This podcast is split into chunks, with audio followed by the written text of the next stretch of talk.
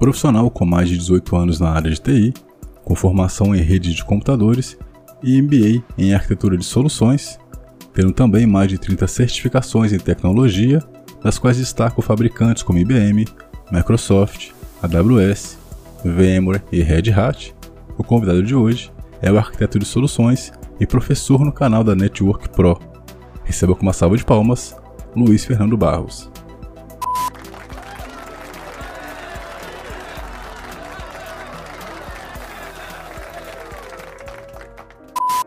Quando eu comecei o Carreira Tech, eu tinha duas intenções.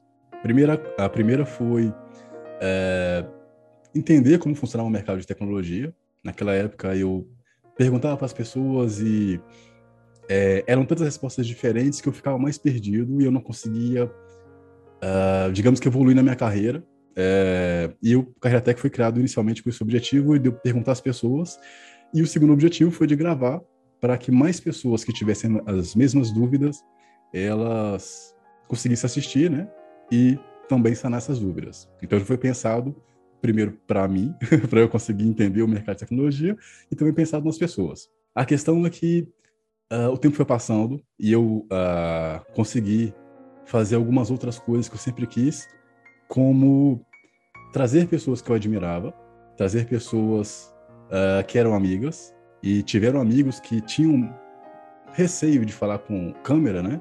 E ainda assim, eles fizeram esforços para estarem aqui, e eu sou muito grato a eles. É, e começou a evoluir para eu conseguir algo que eu não imaginava, que é, é, conseguir conversar com pessoas que eu admirava, mas que não eram do meu círculo, é, digamos que social, né? Digamos que próximo e tal.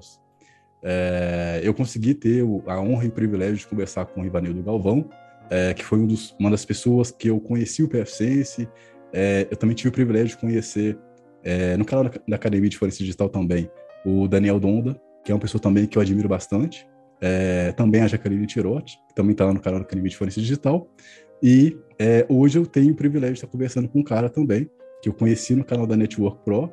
Tive o privilégio de fazer um curso com ele. E com, acho que meia hora, uma hora de conversa, eu fiquei impressionado com a pessoa que estava atrás daquele professor. E hoje é um privilégio maior estar recebendo ele aqui no meu canal, o Luiz Fernando Barros. Luiz, obrigado por, é, pelo seu tempo de estar aqui. É, Para mim é uma honra muito grande. Eu estou me segurando para não emocionar aqui, porque é, uma coisa que eu, que eu comecei a perceber nas pessoas que eu considerava grandes, né, é, é que as pessoas, essas pessoas, elas tinham algo muito em comum a, a simplicidade, a, a facilidade, a acessibilidade, digamos assim, de serem contactadas, de, sabe, de abraçarem um projeto de quem está começando, e isso me dá uma força muito grande de, de continuar com os meus projetos, de enxergar longe, sabe? E eu fico muito feliz de, de poder contar né, com essas pessoas que, é, depois que acabam a, a, as entrevistas, uh, geralmente viram amizades e eu fico realmente feliz de ter você aqui.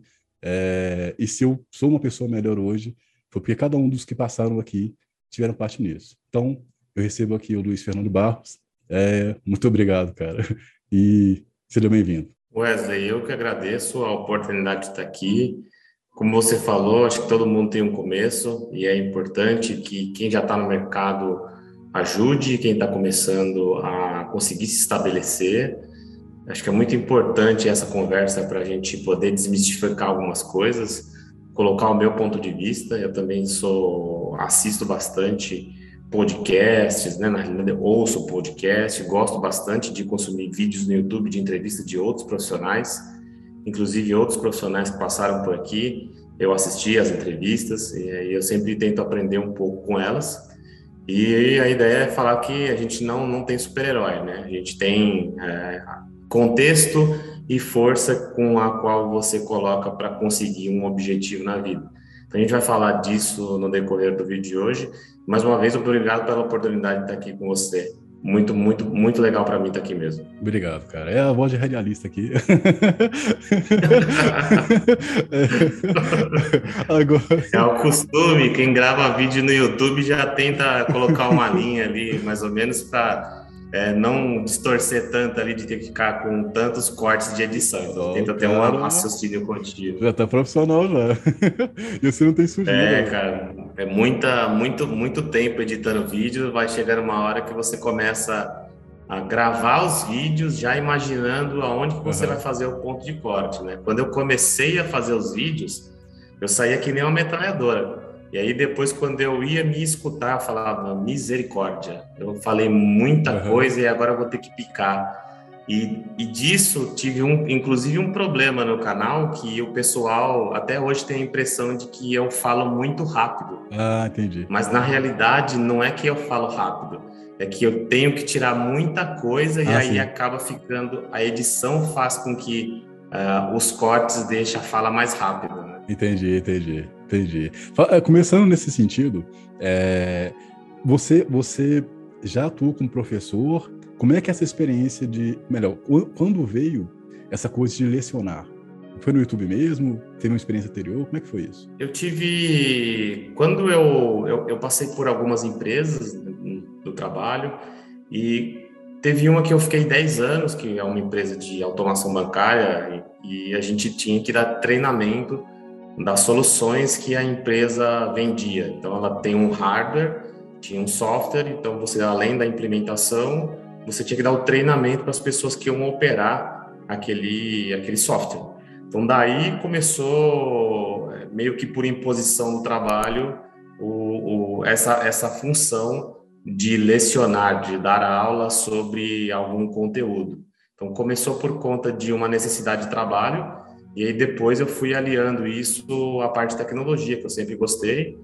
Meu, a, fora do trabalho, a primeira atividade que eu tive foi como professor aí de cursos Microsoft, e aí depois eu enveredei aí por começar os vídeos no YouTube com o PFSense e, e acabou que foi uma coisa natural que eu tive que fazer por conta do trabalho e depois foi ficando aí uma coisa que hoje eu gosto de fazer.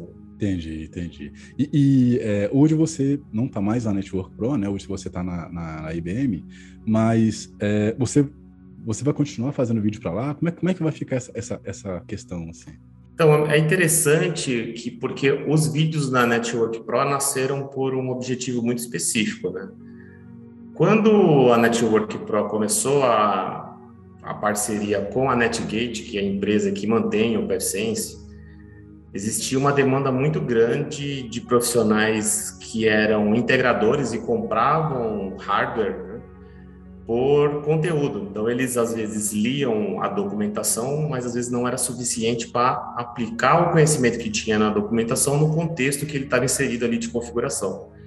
Então, a gente começou a fazer os vídeos, primeiro para é, essa população aí, para essa galera que já era cliente da Network Pro, consumir e conseguir configurar e atender os clientes deles.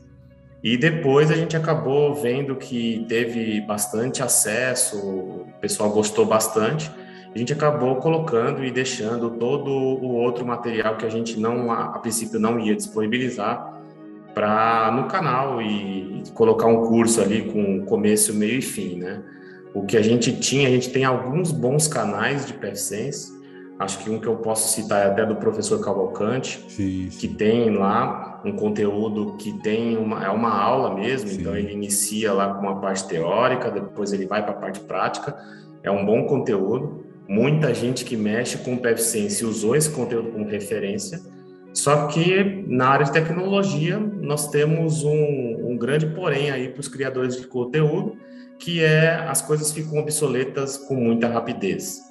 Então, aquele conteúdo hoje ele já não está tão atual e a ideia da Network Pro era criar um conteúdo que fizesse um refresh é, mais ou menos no modelo que o professor Cavalcante tinha feito, justamente para fomentar o uso do PFSense de forma profissional, porque a gente tem um problema, creio que a gente vai falar mais sobre isso no decorrer do treinamento é, do curso, é, no decorrer aqui da conversa, né? isso é costume. Né? E de, de, tem muita, muita coisa solta, e aí dá uma impressão de que o PFSense é sempre aquela tecnologia, ah, mas é open source, mas não tem suporte, então era quebrar um pouco desse paradigma, trazer algo mais profissional e com começo, meio e fim das coisas, né? Sim. Uma, uma... Você conhece o professor Cavalcante pessoalmente? Não, né? Não, não tive a oportunidade de, de conversar com ele pessoalmente. Na realidade, eu tenho uma ideia de fazer alguns collabs, e inclusive fico com o convite para você da gente Obrigado. construir um ambiente, fazer um vídeo junto lá e colocar para a galera, começar a diversificar, criar um outro tipo de conteúdo, porque aquele conteúdo é um conteúdo muito específico para quem mexe com a ferramenta mesmo a gente criar contexto e, enfim, fazer com outras pessoas que mexem com PFSense é um, um próximo projeto aí que eu estou adiantando para você aqui, primeira mão. Ah, obrigado. Obrigado, obrigado. Então, o, e, e é isso que você falou do professor Cavalcante. É, como eu tinha mencionado do Ivanildo Galvão, eu conheci o PF6 pelo Ivanildo. E é, é, quando, quando eu fiz o convite, ele respondeu. Eu fiquei muito feliz. Aí, só que eu, eu, acho que o Ivanildo hoje já tá com Fortigate já. Eu acho que ele meio que, acho, né? Que ele largou o PFSense. Aí depois eu conheci o Cavalcante Treinamentos, que é um canal excelente. E também, sabe, é, é, realmente como você falou, né? Estruturado e tal, começo, meio e fim. E aí depois eu conheci o seu, é, que é o da Network Pro, na verdade. É, e aí, é, lá foi uma. É, foi como se fosse uma um ponto de diferença de me trazer paz, assim. Por quê? Eu gosto muito do PFSense. Eu não sou especialista nem nada, mas você falou de uma coisa que eu nem sabia que existia, que era a certificação para o PFSense. E eu falei assim, caraca, cara, porque eu acho que é recente, né? É recente. Inclusive você é certificado. E aí eu fiquei, caraca, cara, que dá. E, inclusive também a Network, se eu não me engano, ela tem curso que prepara para certificação, né? Isso mesmo, isso mesmo. A certificação do PFSense é uma certificação nova. É, a gente vai entrar nessa seara de certificação e a gente vai delimitar alguns pontos, porque tem diversos pontos de vista. Tem desde aquele profissional que gosta, que é o meu caso, mas eu tenho um contexto para gostar bastante de certificação. Certificação transformou completamente a minha vida profissional para melhor. É, e, e hoje eu procuro dar continuidade com certificação e acabou que é uma coisa que eu gosto. Legal porque Sim. se você imaginar o seguinte, pensando em certificação, se você conversar com um profissional, entre aqui eu técnico, você técnico de PFSense, mesmo você tendo, eu tendo certificação, você não, a gente vai conseguir conversar num bom nível. Agora, você imagina para uma empresa que está procurando um profissional, seja de PFSense ou qualquer outra tecnologia, o gerente da área fala para o RH, RH, eu quero um profissional com essas qualificações aqui. No meio de tanto profissional, como que o RH vai se balizar para encontrar um profissional que se adeque às necessidades da empresa? Primeira coisa que ela vai pensar, certificação. Óbvio que a certificação não vai definir se você é melhor ou pior do que alguém que não tem a certificação, mas ela é um ponto de partida para indicar que você ou tem conhecimento naquela tecnologia ou que você se propôs pelo menos a estudar. Então você pode ser ou não expert, mas você teve contato e você vai conseguir desenvolver um trabalho em cima daquilo. Então esse é o primeiro ponto, né? da, da certificação em si e depois a gente pode explorar o assunto com, com maior profundidade. Sobre a certificação do PevSense, é uma certificação que traz um pouco de, de segurança para quem vai contratar profissional que trabalha com PevSense. PFSense passou aí ao longo do, do caminho dela, se você for colocar numa linha do tempo, hoje é uma tecnologia amplamente Sim. utilizada. Ela é uma tecnologia muito melhor do que ela era há algum tempo atrás, principalmente depois que ela passou a ser gerida pela Netgate, que é uma empresa que ganha dinheiro com a tecnologia e investe para desenvolver. Então tem uma diferença nisso. E, a, e um dos pontos que o mercado sempre pediu é ter uma certificação que diferencie os profissionais que conhecem a, de forma prática o PFSense. A certificação do PFSense ela é composta Sim. de dois pilares principais. Um pilar é o pilar de conhecimento técnico que você tem que ter para responder o questionário, e depois você vai para um campo hands-on. Você vai ter um laboratório onde você tem algumas tarefas para completar, para daí sim você ser considerado certificado PFSense. Então isso traz uma segurança porque hoje em dia tem muito dump, né? Então você vai lá e pega um brain dump da prova XYZ. Prova prática não tem dump, ou você sabe fazer ou você não sabe. Então, isso dá uma segurança para quem vai contratar um profissional certificado muito maior do que aquele que diz saber, mas você não tem como garantir se sabe é, ou não. Entendeu? Verdade. Perfeito. Interessante, cara. É, é, vou, antes de, de, continuar esse assunto técnico, que é interessante, eu queria trazer um pouco do, do Fernando é, antes de trabalhar com tecnologia. É, o que, que, você, o que, que você fazia? É, como que foi sua história para conhecer a tecnologia? Como é que foi isso aí? Interessante, né? Nunca, eu não sou aquele, aquela galera que teve um computador com 15 anos, eu uhum. não, não sou nada disso. Eu sempre gostei muito de esporte, né? Falando um pouquinho da minha vida pessoal, eu morei, eu cresci na zona leste de São Paulo. Oh, legal. É, no, na, na periferia de São Paulo. Então eu tive uma infância muito difícil, né? por N motivos, N fatores. Né? E quando você cresce na periferia, você tem algumas opções. As maiores delas são ruins, uhum. né, você descambar para um lado ruim, ou você vai para outro lado. Então, eu sempre gostei muito de esporte, sempre gostei de futebol, joguei futebol na portuguesa, uhum. sempre gostei muito. Fiz capoeira dos, dos 10 anos até os 20. Caraca nos projetos sociais que tinham, então eu fiz muito tempo. A minha ideia era ser professor de educação física. Ah, que legal. Porque eu tinha tido pouco contato com tecnologia até ali os meus 16, 17 anos. Né?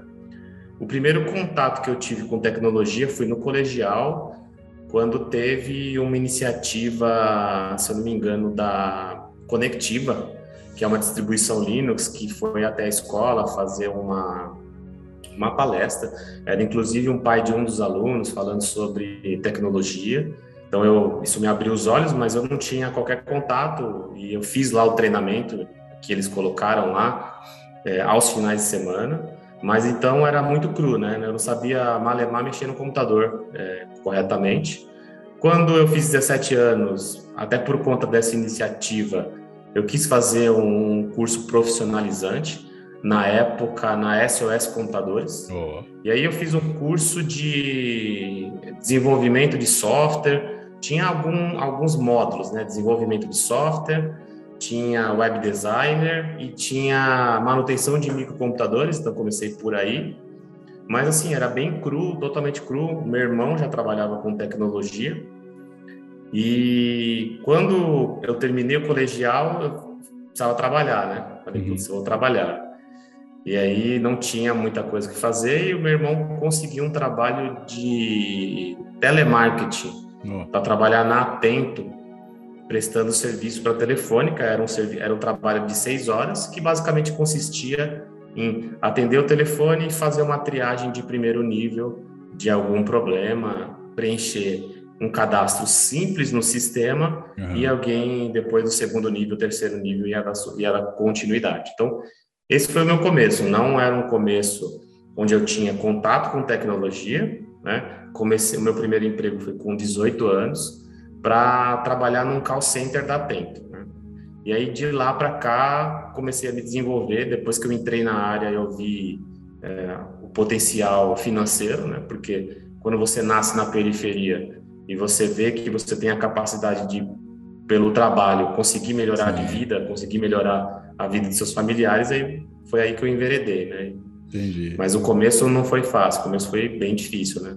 Entendi, interessante. É, eu estava vendo um post seu no, LinkedIn, você postou um monte de livros lá, que eu nem conhecia, e aí você escreveu lá que Sim. as pessoas falam que você teve sorte e tal.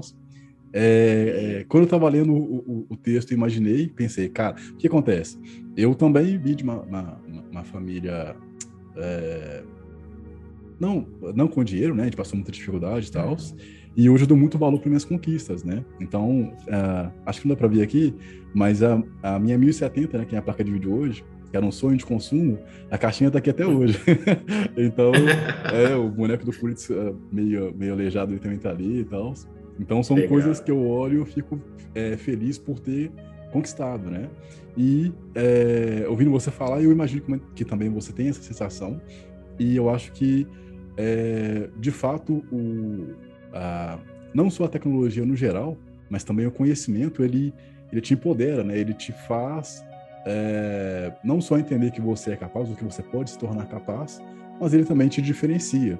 E parabéns pela sua jornada, né? Isso é, é, as mais de 30 certificações, para mim, mostram a, do que você é capaz, do, sabe, do seu potencial, é, da sua jornada. E é, ouvir você falar, ouvir você ensinar, me mostra ainda mais, sabe, o, o tamanho de profissional que você é, assim. E isso, de certa forma, para mim é inspirador.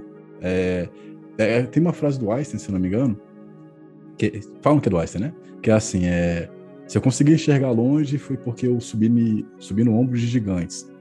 É, como eu tinha falado lá, lá no começo, a, o Carreira Tech ele me proporcionou é, estar conversando com pessoas que eu considero gigantes e isso me ajuda na minha própria jornada, sabe? Conversar com você aqui, é, conversar com outras pessoas também, com certeza é, me ajudaram e me ajudam a, a manter, me manter nesse caminho, sabe? De estudar, de, sabe?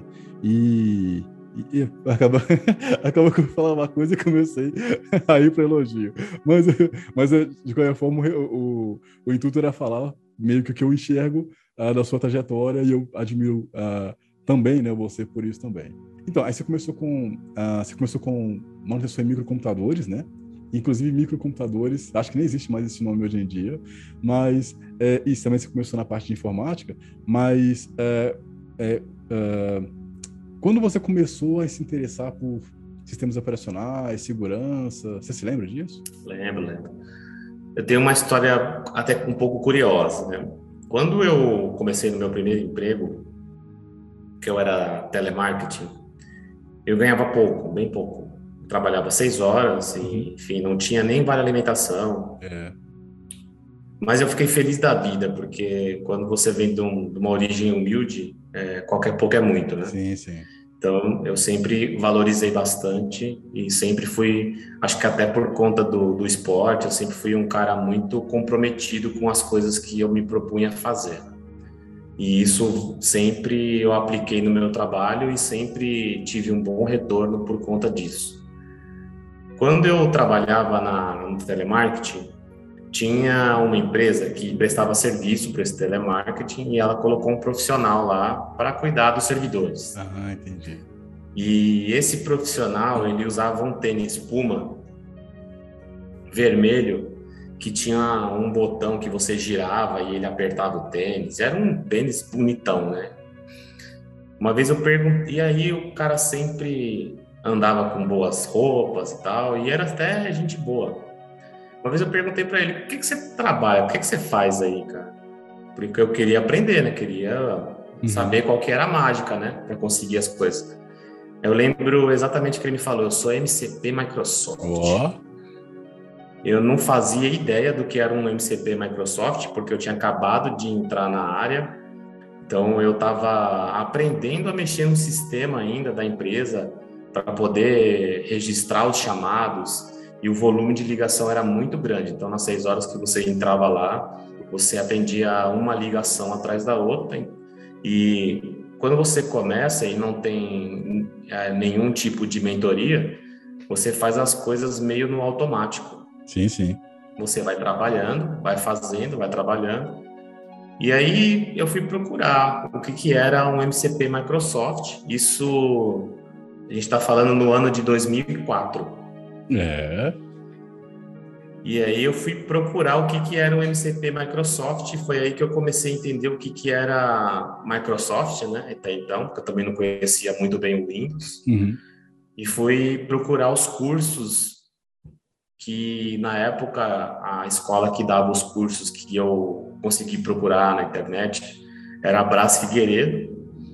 E aí eu fiz alguns cursos lá e eu também não tinha dinheiro para pagar os cursos.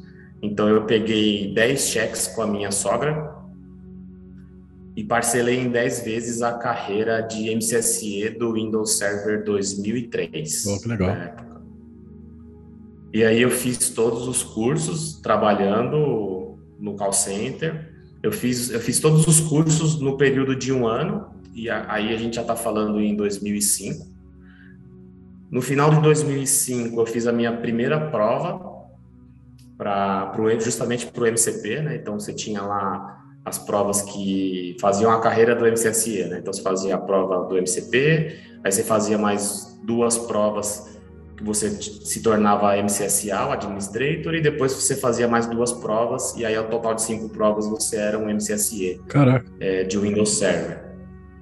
Então em 2005 eu fiz, no final de 2005 eu fiz a primeira prova, não passei na primeira prova, e isso é frustrante para quem está começando, sim. não passar. Fiz, as, fiz a segunda vez de novo, tirei exatamente a mesma pontuação e não passei. Nossa. Quando eu não passei a segunda vez, eu, eu pensei que não era para mim. Uhum. Porque eu falei, rapaz, eu tirei a mesma pontuação, não passei. E aí eu fui conversar com esse rapaz de novo, ele falou, não, você tem que estudar mais, porque eu estudei de primeira. Ele não foi um cara, assim, muito receptivo, uhum. vou usar uma palavra mais tranquila. e também nem tinha a obrigação de ser, né? Uhum. Quem estava querendo era, era eu na época. E aí eu estudei mais três meses para fazer essa prova. Aí passei na primeira prova. Boa. Passei com uma pontuação, eu quase gabaritei a prova. Caraca! E tanto que eu estudei. Eu passei três meses, Natal, Ano Novo, estudando, estudando, estudando. E, e aí em 2006, quando eu tirei a primeira prova de certificação da Microsoft, que eu passei, eu comecei a aplicar para uns currículos na Cato na época, uhum. que era uma empresa que né, hoje eu fiquei sabendo recentemente que a Cato inclusive agora está open, né, ela não cobra mais. Oh. Mas é, você pode usar os serviços dela e não tem mais que pagar, né? Então ainda preciso ver como é isso. Ah, legal. Mas recentemente ela fez essa mudança, provavelmente ela vai monetizar de alguma outra forma. Sim, né? sim, então você sim. não paga mais para colocar o currículo lá, mas na época pagava. Sim, sim. Eu paguei e eu já tinha o meu currículo na Cato, ele ficou lá por muito tempo e ninguém nunca me procurou. Quando eu atualizei com a certificação, eu fiz três entrevistas na primeira semana. Caraca. E aí, duas semanas depois, eu consegui entrar numa consultoria para ganhar o triplo do que eu ganhava Sim, no call center. sim, sim. Aí eu fui para casa pensando, eu falei, é, acho que é o caminho é esse aí, né? Sim. Eu sei que eu tinha passado na certificação em fevereiro, em agosto de 2006 eu já era MCSE, eu já tinha feito cinco provas, Caraca. tinha eh, nas outras quatro eu passei de primeira, porque eu estudei com muita força aquilo lá. Acho que eu dormia três, quatro horas por noite, Caraca. porque eu chegava, saía cedo, eu tinha que pegar trem, né, pra, porque era em Alphaville a empresa que eu trabalhava e eu morava em São Mateus, aí em São Paulo. Então é um trajeto aí de três, três horas e meia aí para você pegar ônibus, metrô e trem, né? Caraca. Então, esse foi o começo. E aí, por isso que eu falo que certificação mudou minha vida. Tem muita gente que torce o nariz, mas eu não tenho o que Sim. reclamar. A certificação, dependendo da certificação, ela é muito dolorida de conseguir, porque vai exigir muito sacrifício, muito final de semana, muita gente aproveitando a vida e você estudando. Mas existe uma frase, foi até num, num filme do Will Smith, eu esqueci o filme, que fala assim: enquanto os outros estiverem aproveitando, você estará estudando, enquanto os outros estiverem tentando, você terá conseguido, né? Aham. Então eu usei aí mais ou menos a ideia dessa frase e, e- e o começo foi assim. Por isso que hoje eu dou tanto valor em certificação, porque realmente mudou a minha vida e me dá a oportunidade de conseguir outros trabalhos até hoje. Então, é uma história interessantíssima, né? É uma história inspiradora. Mas, é, por exemplo, hoje você está num cargo é, que para mim é um cargo muito alto. É, ainda assim, você continua focando, focando não, investindo em certificação, onde, onde Sim. continua também? continuo investindo, porque o, o- se a gente pegar e colocar numa linha do tempo a nossa área, e isso especificamente falando ali de infraestrutura, redes, Uhum. que são segurança ali, que são áreas diferentes, mas aí estão, de certa forma, correlacionadas, né? Acabam andando Uhum. junto em certas fases do trabalho. A gente tinha uma infraestrutura estática, antigamente, que era aquela infraestrutura que você colocava o servidor lá, subia um serviço nesse servidor e, e, e dava manutenção para aquilo continuar funcionando, né? Fazia backup e tudo mais. Hoje a gente já tem uma infraestrutura muito dinâmica. Hoje, Sim. hoje o profissional de infraestrutura já precisa ter, ele não precisa ser um programador, mas ele precisa ter certos skills de programação no sentido de automação. Antigamente a gente não se falava tanto de nuvem como a gente fala hoje. Então, essa transição de uma infraestrutura legada para uma infraestrutura é, moderna necessita que você, como profissional, também se modernize, também se atualize. E as certificações, elas são fundamentais para colocar você nas PEFs, né, nos caminhos de conhecimento que cada fabricante determina ali como, como next level, como próximo nível é, de trabalho. Então, vai depender muito, óbvio, daquilo que você considera importante, mas eu acho que a certificação, ela direciona para o caminho certo, dependendo do fabricante que você quer trabalhar. Né? Entendi. É, é, eu ia te fazer essa pergunta quando a gente começasse a falar da IBM, das suas, certificações, mas eu já vou aproveitar que a gente já está falando isso agora, e aí vai parecer talvez uma pergunta de leigo, por quê? É, eu tenho uma, mais de 10 anos vai na área de infra, só que aí eu meio que mudei, mudei assim. É, eu tô com o pé agora, quase dois pés, na parte de, de produção de conteúdo, é, desenvolvimento de site, é, podcast, essas coisas, né? Eu tô mais nessa parte, é, porque uh, enquanto eu estava na parte de infra, eu, eu, por alguns motivos meus, logicamente, eu não consegui me desenvolver, apesar que eu sempre quis ser analista e tal. É, é, e aí eu comecei a descobrir outras habilidades que eu já tinha é, e comecei a explorar elas. E eu sempre gostei de muitas coisas, né? Eu sempre gostei de, de produzir, né? Eu tinha canal de jogos, para quem não sabe que fracassou. é, e, e, eu tenta, eu sempre gostei de, de certa forma, de, de trazer algo mais do que, sabe? Por exemplo, nos vídeos, eu fazia vídeo tentando transmitir alguma coisa, sabe? A pessoa que eu, que, que eu visse, que assistisse os vídeos, a, o meu, a minha ideia é que ela, quando terminasse o vídeo, ela sentisse alguma coisa que eu queria transmitir. Então, é, e também eu sempre gostei de servidores, né? Eu gosto muito de PFSense, gosto muito do Windows Server. E acabou que esse monte de, de coisa que eu gosto e tal também foi um, uma das coisas que eu tive dificuldade de definir uma carreira específica na área de infra. É, e aí eu tô falando isso tudo porque hoje eu trabalho em casa, né? Eu trabalho com produção de conteúdos, né? Eu gerencio o canal da Academia de Influência Digital, mas também é, tô com o pé lá na parte de infra, né? Tenho aqui em casa, por exemplo, é, o Windows Server, tenho o PFSense, mas hoje é tudo é, físico. Eu tô falando isso tudo porque eu tô muito, eu sou muito leigo e eu não, eu não sei se, por exemplo, no meu caso, como eu edito vídeo, fica tudo no servidor aqui e tal, é, eu não teria essa, essa necessidade de mudar para nuvem. Você acha que é, há, um, há um público específico que vai substituir a infra local para nuvem ou a infra local ela não vai ser substituível, ela só vai reduzir? Como é que você enxerga isso para um leigo assim que sabe? Eu acho que eu acho que eu vou eu vou separar essa resposta em dois pontos, né? A uhum. primeira coisa que você falou é importante de conseguir definir uma, um caminho de conhecimento. Né? Por que, que a gente tem de dúvidas quando a gente vai definir caminho de conhecimento e às vezes a internet ela é um fator que contribui para a gente ter essa indecisão. Um, até um tempo atrás a gente não tinha essa abundância de conhecimento e de gente falando sobre tecnologia que a gente tem hoje, né? Uhum. E, e, eu vou aproveitar e fazer um gancho que eu não acredito em super-herói, né? Não uhum. tem aquele super-herói que é o cara que é o mais certificado do, do mundo, isso não existe. O que eu acredito que existe é contexto e determinação. O que, que é contexto? Às vezes você tem um profissional que o cara é muito bom em alguma coisa, mas aquela tecnologia, a gente vai, vamos pegar um profissional aí que mexe com, com Cisco. Uhum. Às vezes o cara já está inserido naquele contexto. Então, Cisco é parte do dia dele, dia a dia dele. Então, inevitavelmente, ele vai acabar ficando bom naquilo conforme o passar dos anos. Esse é a parte do contexto. E nós temos uma outra parte que forma o, o, o dito sucesso, assim que é o quanto você coloca de força para você ficar bom naquilo.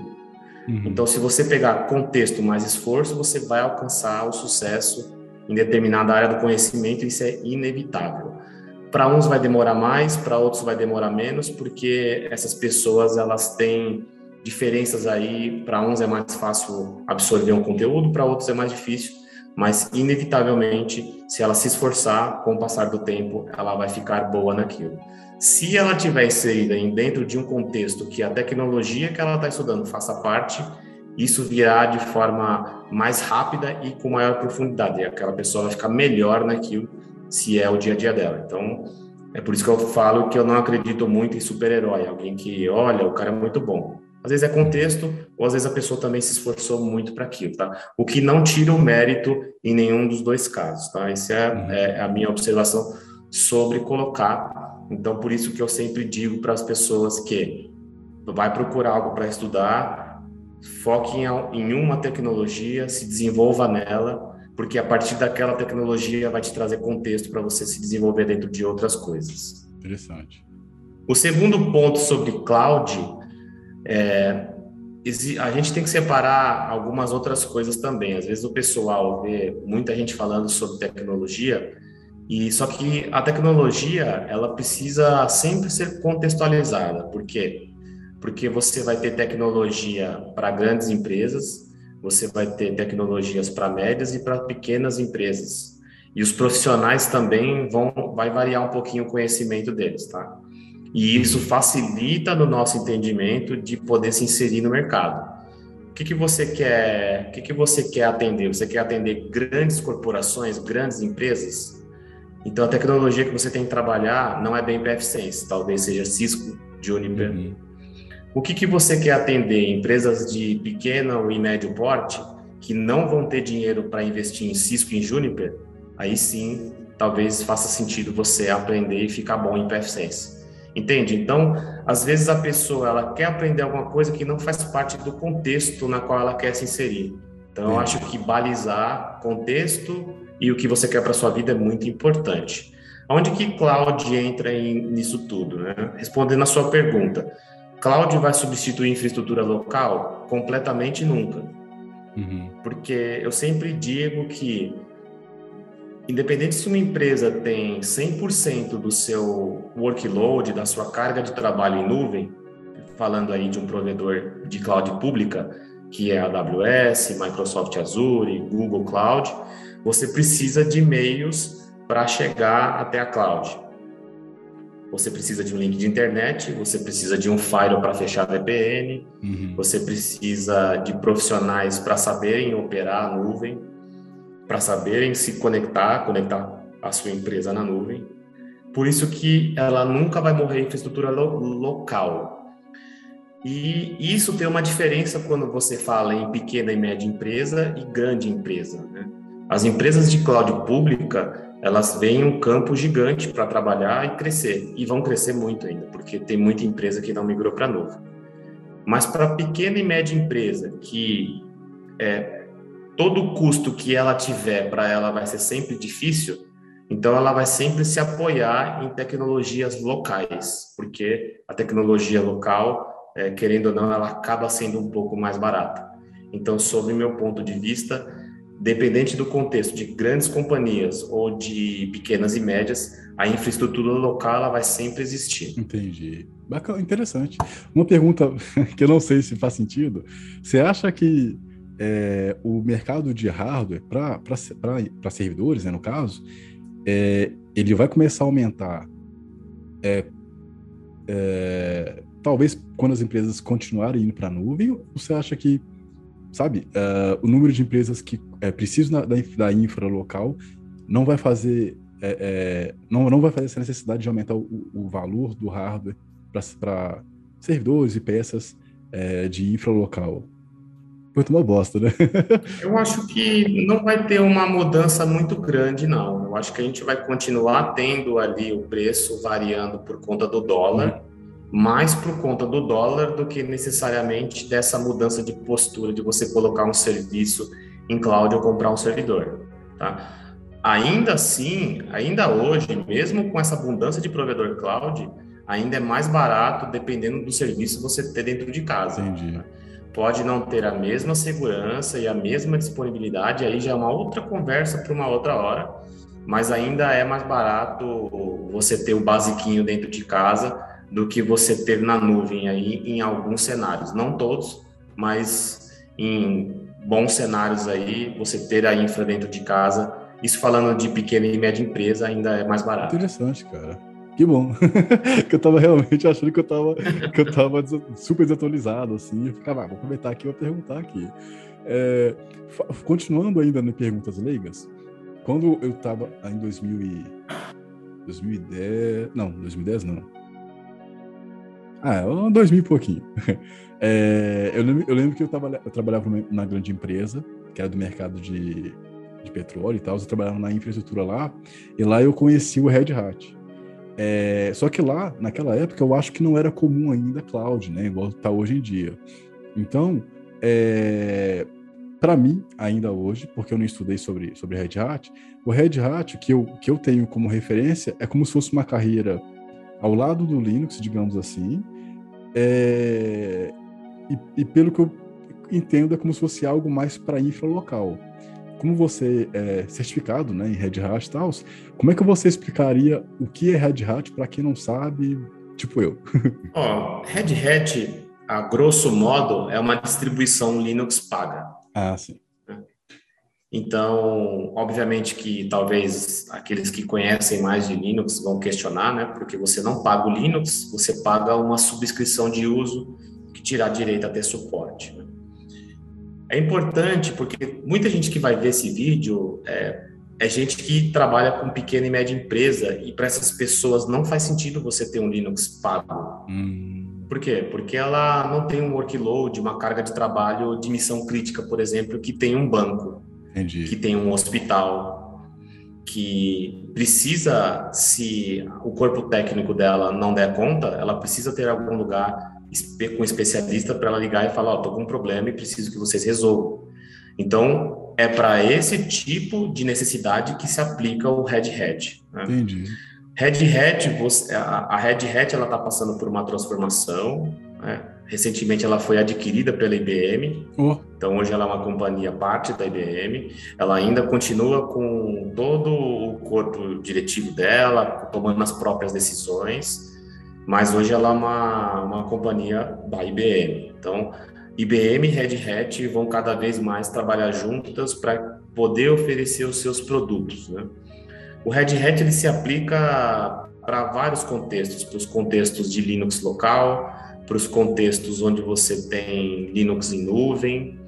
Uh, é comum que você veja que a Red Hat ela não se posiciona como uma vendedora de sistema operacional Linux. Ela se, ela se posiciona como uma empresa que vende plataforma. Hum. Então, tudo que você quiser desenvolver como plataforma em cima, você pode usar a Red Hat.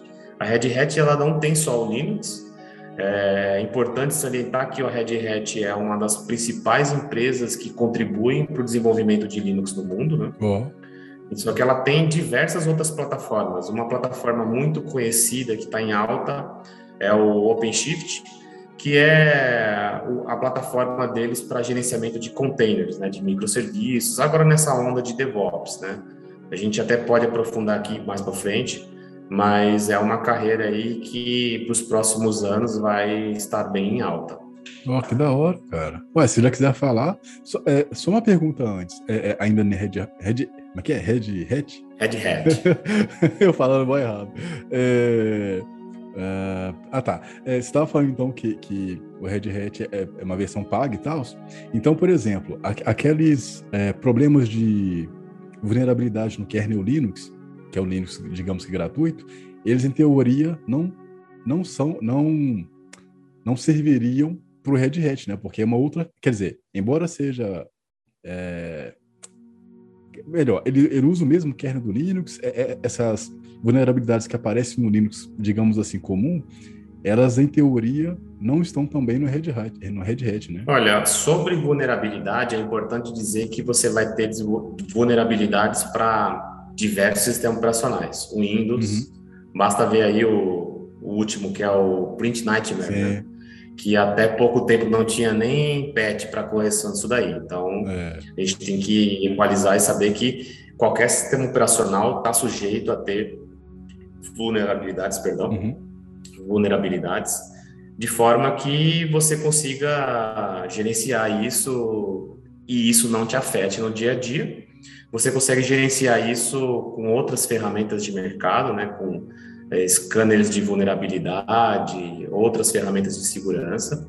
Mas sim, se tiver uma vulnerabilidade no kernel Linux, poderá ser que Red Hat seja afetado. O kernel é, do Red Hat vai ser o kernel do CentOS, que é uma outra derivação do Red Hat, do Fedora. São derivações ali do kernel do Red Hat. Entendi. Obviamente que Hoje em dia você não fala muito em não ter a vulnerabilidade, mas sim procurar empresas e softwares que tenham rápida atuação quando tiver um, uma vulnerabilidade, não, não demorem para corrigir. Né? E aí você já vai falar em segurança do perímetro, enfim, outras coisas que vão fazer com que aquilo, é, com que aquela aquele problema seja explorado, né? Mas sim, se você tiver um problema num kernel Linux, dependendo se ele for da família ali do dos Red Hat, pode ser que você tenha seja afetado também. Isso aí não muda não.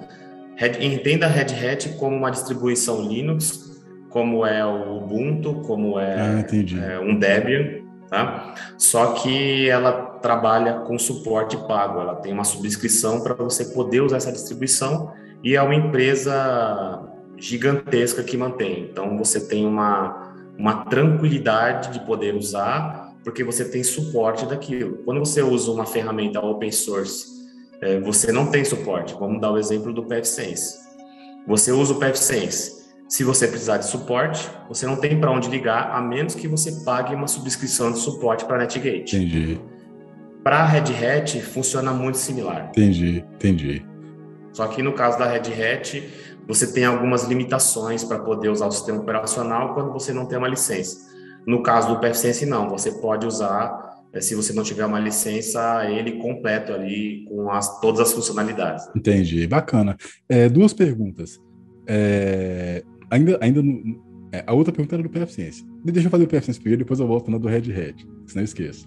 A do PFSense, você acha que, ele, que essa questão de licença, eles podem lá na frente mudar e começar a fazer tipo a Red Hat de é, ah, vou te oferecer a versão gratuita, mas com limitações, e a Plus é paga. Você acha que pode ir para essa estratégia? Olha, eu vejo um movimento muito natural da Netgate tendo duas distribuições. Ah, verdade. Uma, no, no, uma distribuição sendo a Community Edition, ou seja, você vai ter o PFSense como ele é hoje para que você use. Então, você vai ter funcionalidades core, você vai ter funcionalidades de VPN, você vai ter funcionalidades a partir do repositório oficial, então, eu vejo esse modelo e vejo a NetGate desenvolvendo um paralelo que vai, que vai usar ali o mesmo kernel, vamos dizer assim, com outras funcionalidades consideradas premium, né? uhum. né? consideradas enterprise ali, com relatório, com outro tipo de coisa. Acho que é um movimento natural da empresa, para a empresa poder monetizar e continuar mantendo um bom software para a comunidade. No meu ponto de vista, Firewall open source, o PFSense é disparado melhor. Uhum. Aí cada um tem a sua opinião. Eu falo pela minha, que eu trabalhei, eu trabalho desde 2010, foi quando eu tive o primeiro contato com o PFSense. Hoje ele é muito melhor do que ele era em 2010, mas assim, muito sim, sim, melhor sim. mesmo. E, mas isso é um movimento natural que eu enxergo não para agora, não aí para os próximos dois, três anos, mas acho que é um movimento que um dia vai acontecer, de ter uma versão Enterprise e ter uma versão Community Edition. Entendi. E a outra pergunta é sobre o Red Hat. Estava falando aí que, por exemplo, a IBM comprou o Red Hat e eu não sabia, fiquei é, impressionado. Com, com essas coisas que estão acontecendo, se alguém. Melhor, aí são duas perguntas. Você acha que hoje uh, existe a carreira do, do cara que vai se especializar em Red Hat, ou você acha que isso vai começar a, a ficar. É, tipo assim, como a IBM comprou, você acha que o cara, ao invés de seguir aquela carreira, sei lá, vamos colocar como tradicional, né? Ah, vou seguir a carreira tradicional aqui do Red Hat, você acha que isso vai mudar para o cara ir para dentro da IBM e também é, ter que aprender coisas da própria IBM para ter uma carreira no, no, Red Hat? Ou você acha que a carreira do Red Hat ela meio que vai começar a não existir porque, sei lá, vai ser sobrescrita para IBM? Assim? Como é que você enxerga o profissional que tem interesse em investir nisso agora? Eu não vejo isso acontecendo, não. Eu acho que a carreira de profissionais Red Hat ela vai continuar, ela é uma carreira sólida. Obviamente que a gente está falando de profissionais aí sênior, que tem um conhecimento avançado em ferramentas da Red Hat, no portfólio. Né? Eu não vejo, isso é minha uhum. opinião, tá? É que a, a, IBM vai fazer um movimento de descontinuar a Red Hat, nada disso. Eu acho que foi mais algo estratégico por conta de, de, de negócios. Acho que a IBM viu o valor da Red Hat, decidiu adquirir. Mas eu vejo a Red Hat ainda por, por muitos anos ainda sendo líder de mercado em muitos segmentos que ela é, que ela é e será, continuará sendo. E a IBM fazendo ali a sua transformação. Né? A IBM ela é muito forte em mainframe, em servidores aí de alta capacidade. Recentemente aí ela colocou um novo uma nova marca aí de computador mais poderoso do mundo aí em processamento. Então, assim, a IBM tem uma parte aí que a gente costuma chamar de transacional, que são servidores, storage, é, que vai continuar perpetuando por muitos anos. Então, eu acredito que profissional que tem interesse em se desenvolver em Red Hat tem muita demanda e tem uma escassez de profissional muito Caramba, grande. Então, eu acho que diria para quem está começando a carreira e está vislumbrando ir para Red Hat pode ir tranquilo porque tem muito mercado aí para profissional bom em Red Hat sim. Boa, boa. Você já respondeu um monte de pergunta aqui. Isso é bom. É... Vamos ir, vamos ir. Não tem problema não. Vamos, vamos criando outros. Sim, sim. É... Tá. Você tinha falado então sobre o OpenShift. É, eu não conheço, não faço a mínima ideia do que, que é. Aí, o que, que é isso? Uh, o que, que você enxerga de demanda para isso? O mercado, é, você acha que o mercado já, já enxerga isso também? Ele está usando isso? Você acha que as pessoas, os profissionais, no caso de infra, não sei se é só a infra que vai para isso, né? Mas você acha que os profissionais também já estão enxergando isso? Como é que, o que, que é OpenShift e quais são as oportunidades hoje e as que você enxerga lá na frente? O OpenShift é uma plataforma de gerenciamento de containers. Então, se a gente analisar essas novas práticas de DevOps, que é você deixar o desenvolvimento de software ágil, você vai chegar numa, num conceito e numa tecnologia core que é o Kubernetes, né? uhum. que é uma tecnologia que gerencia, gerencia os containers, os pods, e segmenta o software em microserviços. Né? Então, cada caixinha lá dentro vai responder por um software você tem o Kubernetes, que é open source. Então a gente volta lá naquele caso do open source, quando você tem uma empresa muito grande, ela precisa de suporte para as tecnologias, ela não pode ter um problema e não ter para quem ligar. Uhum. Então você vai ter tecnologias aí como o OpenShift, que fazem o mesmo trabalho que o Kubernetes e tem algumas melhorias no sentido de funcionalidade, mas basicamente são é, é, é uma tecnologia que vai te permitir trabalhar com microserviços e ela tem uma série de outras funcionalidades que o Kubernetes não tem, que vão possibilitar você ter maior facilidade na administração desses microserviços durante o seu desenvolvimento do seu trabalho. É, é, no, no, caso, a empresa que está usando o Kubernetes, por exemplo, ela consegue migrar com facilidade para esse OpenShift ou tem dificuldade? Como é que é isso? Olha, ela vai conseguir fazer uma portabilidade, sim, não vai ter muito problema, não. Ela, só que aí é, a gente entra num ponto que ela vai ter que comprar a licença do OpenShift, porque o, o OpenShift ele é licenciado e o Kubernetes não. Então ela tem que entender se isso vai fazer sentido para a operação dela. É, algumas empresas, até por questão de compliance, é, precisam ter umas softwares com suporte, outras não têm e podem continuar, dar continuidade com, com o Kubernetes, mas você vai ter aí é, essa principal diferença, né? Sendo o Kubernetes open source e o OpenShift sendo licenciado. Entendi. É, e o mercado hoje, você acha que ele já está investindo, é, investindo não, né? É, utilizando muito e indo para o OpenShift? Olha, hoje, se você pegar o que a gente tem quente no mercado é DevOps. Né? DevOps não é uma uhum. tecnologia, ele já está até meio batido isso que eu vou falar, mas eu acho que é, nesse, é, importante que eu fale, né? Porque entendendo que podem ter pessoas que vão assistir que não conhecem. DevOps é uma metodologia que você aplica para que você possa ter agilidade no desenvolvimento do seu software, né? Na entrega. Então, vamos imaginar o seguinte: eu tenho uma loja de roupa e eu preciso atualizar o meu estoque e os preços todo dia. Antigamente, como que você fazia? Você acessava o servidor, acessava o código-fonte, editava ou editava na sua máquina e copiava para o servidor. Então, se você tiver um servidor, ótimo, mas se você tiver 10 que estão fazendo esse serviço, você vai ter que atualizar nos 10. O Kubernetes ele serviu para, primeiro, segmentar esses, esses serviços que compõem ali o seu website de vendas em pequenos, pequenas caixas, pequenos serviços, e aí você tem a agilidade em conseguir é, ter um ambiente de teste, fazer o teste, fazer o build dessas imagens e conseguir colocar isso produção com mais facilidade. E você coloca isso também no OpenShift, mas o OpenShift ele não é, vamos dizer assim, você não tem tanta informação dele quanto você tem do Kubernetes, porque o Kubernetes está em alta, o Kubernetes é a tecnologia core ali, inclusive do, do próprio OpenShift. Então você não vê falar tanto do OpenShift como você vê do Kubernetes. Mas para quem está inserido no contexto de OpenShift, como eu estou, o OpenShift ele é amplamente utilizado por grandes corporações. Então você tem a capacidade de ter um, um, servidor de OpenShift na sua casa, né, que a gente chama de on-premises, na sua infraestrutura. Você tem a capacidade de colocar o OpenShift em cloud AWS, em cloud Azure, em cloud Google. Então você tem uma demanda muito alta e você tem uma escassez muito grande profissional. Né?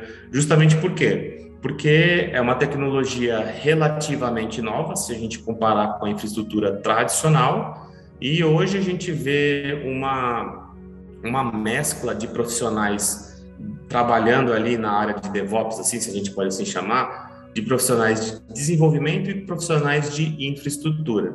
Então, isso ainda tem certa confusão, né? É, até onde um, um profissional de infraestrutura vai atuar nesse contexto, até onde o profissional de desenvolvimento vai atuar nesse contexto, né? Mas sim, tem uma demanda muito grande, uma escassez de profissional maior ainda. Interessante. interessante porque e é por isso que é, que é, é, é legal é, e, e, eu gosto de, de fazer o Carreira Tech, porque, cara, é, o tanto, de, o tanto de, de aprendizado que eu tiro e o tanto de informações, né, de atualização, digamos assim, do próprio mercado, me ajuda a, a, a, a entender que, cara, é, a, a, coisa só vai, sabe, ficando gigante, assim, e se a gente não ficar atento, cara, a gente não conversa com pessoas que estão na linha de frente de determinadas uh, ferramentas, determinadas é, especificidades, né? A gente não vai enxergar isso e isso é uma oportunidade que eu acho que é incrível de mostrar para as pessoas algo igual, por exemplo, esse OpenShift, que, cara, ó, se você vai entrar aqui, se é novo, cara, ó, estuda isso aqui já, que isso aqui vai bombar, que isso aqui vai dar certo. E isso eu acho muito legal. É, você tinha falado aí sobre cloud e tal, você tem mais de 30 certificações, se eu não me engano, e você tem muita certificação IBM, pelo que eu lembro. Você também tem certificação em AWS, também, se eu não me falo em memória.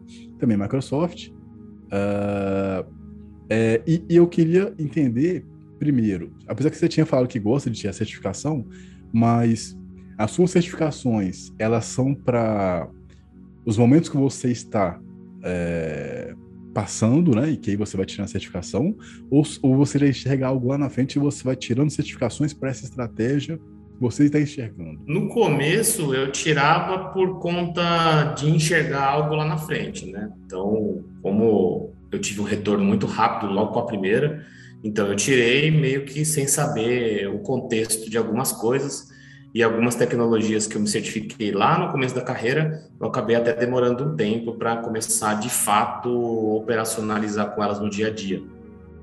Mas esse tanto de certificação, e tem certificação que eu nem coloco no LinkedIn, às vezes eu coloco, procuro colocar só as mais atuais, foram certificações de contexto. Então, as próprias certificações de VMware, houve um tempo da minha carreira que eu trabalhei muito com virtualização e com VMware.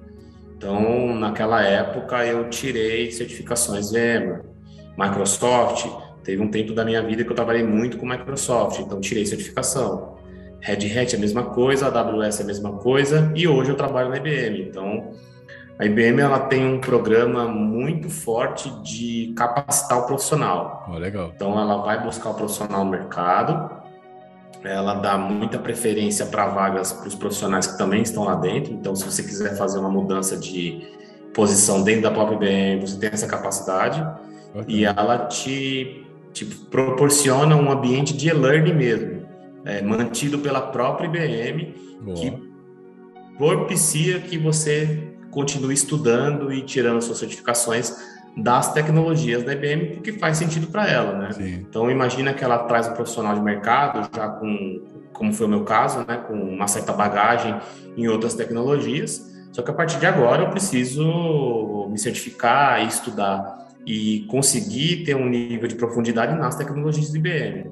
Então, de vamos dizer assim, de 2010 para cá, todas as certificações que eu tirei foram contexto Algumas foram em posições do empregador, outras eu quis tirar porque achei que era, achei que além de achar que tinha conhecimento para isso, é, julguei legal também o processo, porque o legal da certificação, isso depois de um, eu, eu, eu passei a pensar assim depois de um tempo, né? Depois que eu já estava estabilizado na área, é, o legal da certificação é o processo de aprendizado que te leva a conseguir o selo. O selo ali, o badge, né, que, que a gente chama, ele é algo que é secundário hoje no meu ponto de vista. Uhum. O legal mesmo é o processo de aprendizado, principalmente quando você estuda alguma coisa que não é o teu contexto ali, que você não está completamente inserido para ter profundidade, às vezes, que uma prova requer, né? principalmente as provas práticas. Então, eu vejo dessa maneira. Interessante, cara, interessante. Depois eu vou querer dica de como você faz para estudar, porque tô precisando.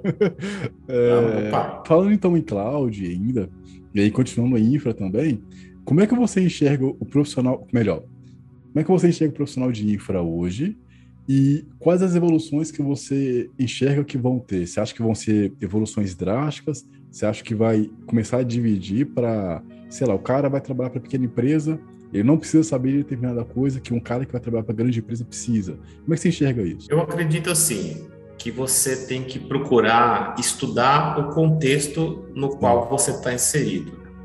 Vamos imaginar o seguinte: vamos falar um pouquinho sobre dois casos, pequena e média empresa e o de empresa grande. Na pequena e média empresa, a gente tem um, um problema que geralmente o, o profissional de TI que está lá, ele é o profissional de infraestrutura, ele é o analista de suporte, ele é o analista de segurança e dependendo como for, ele faz até o café. Uhum.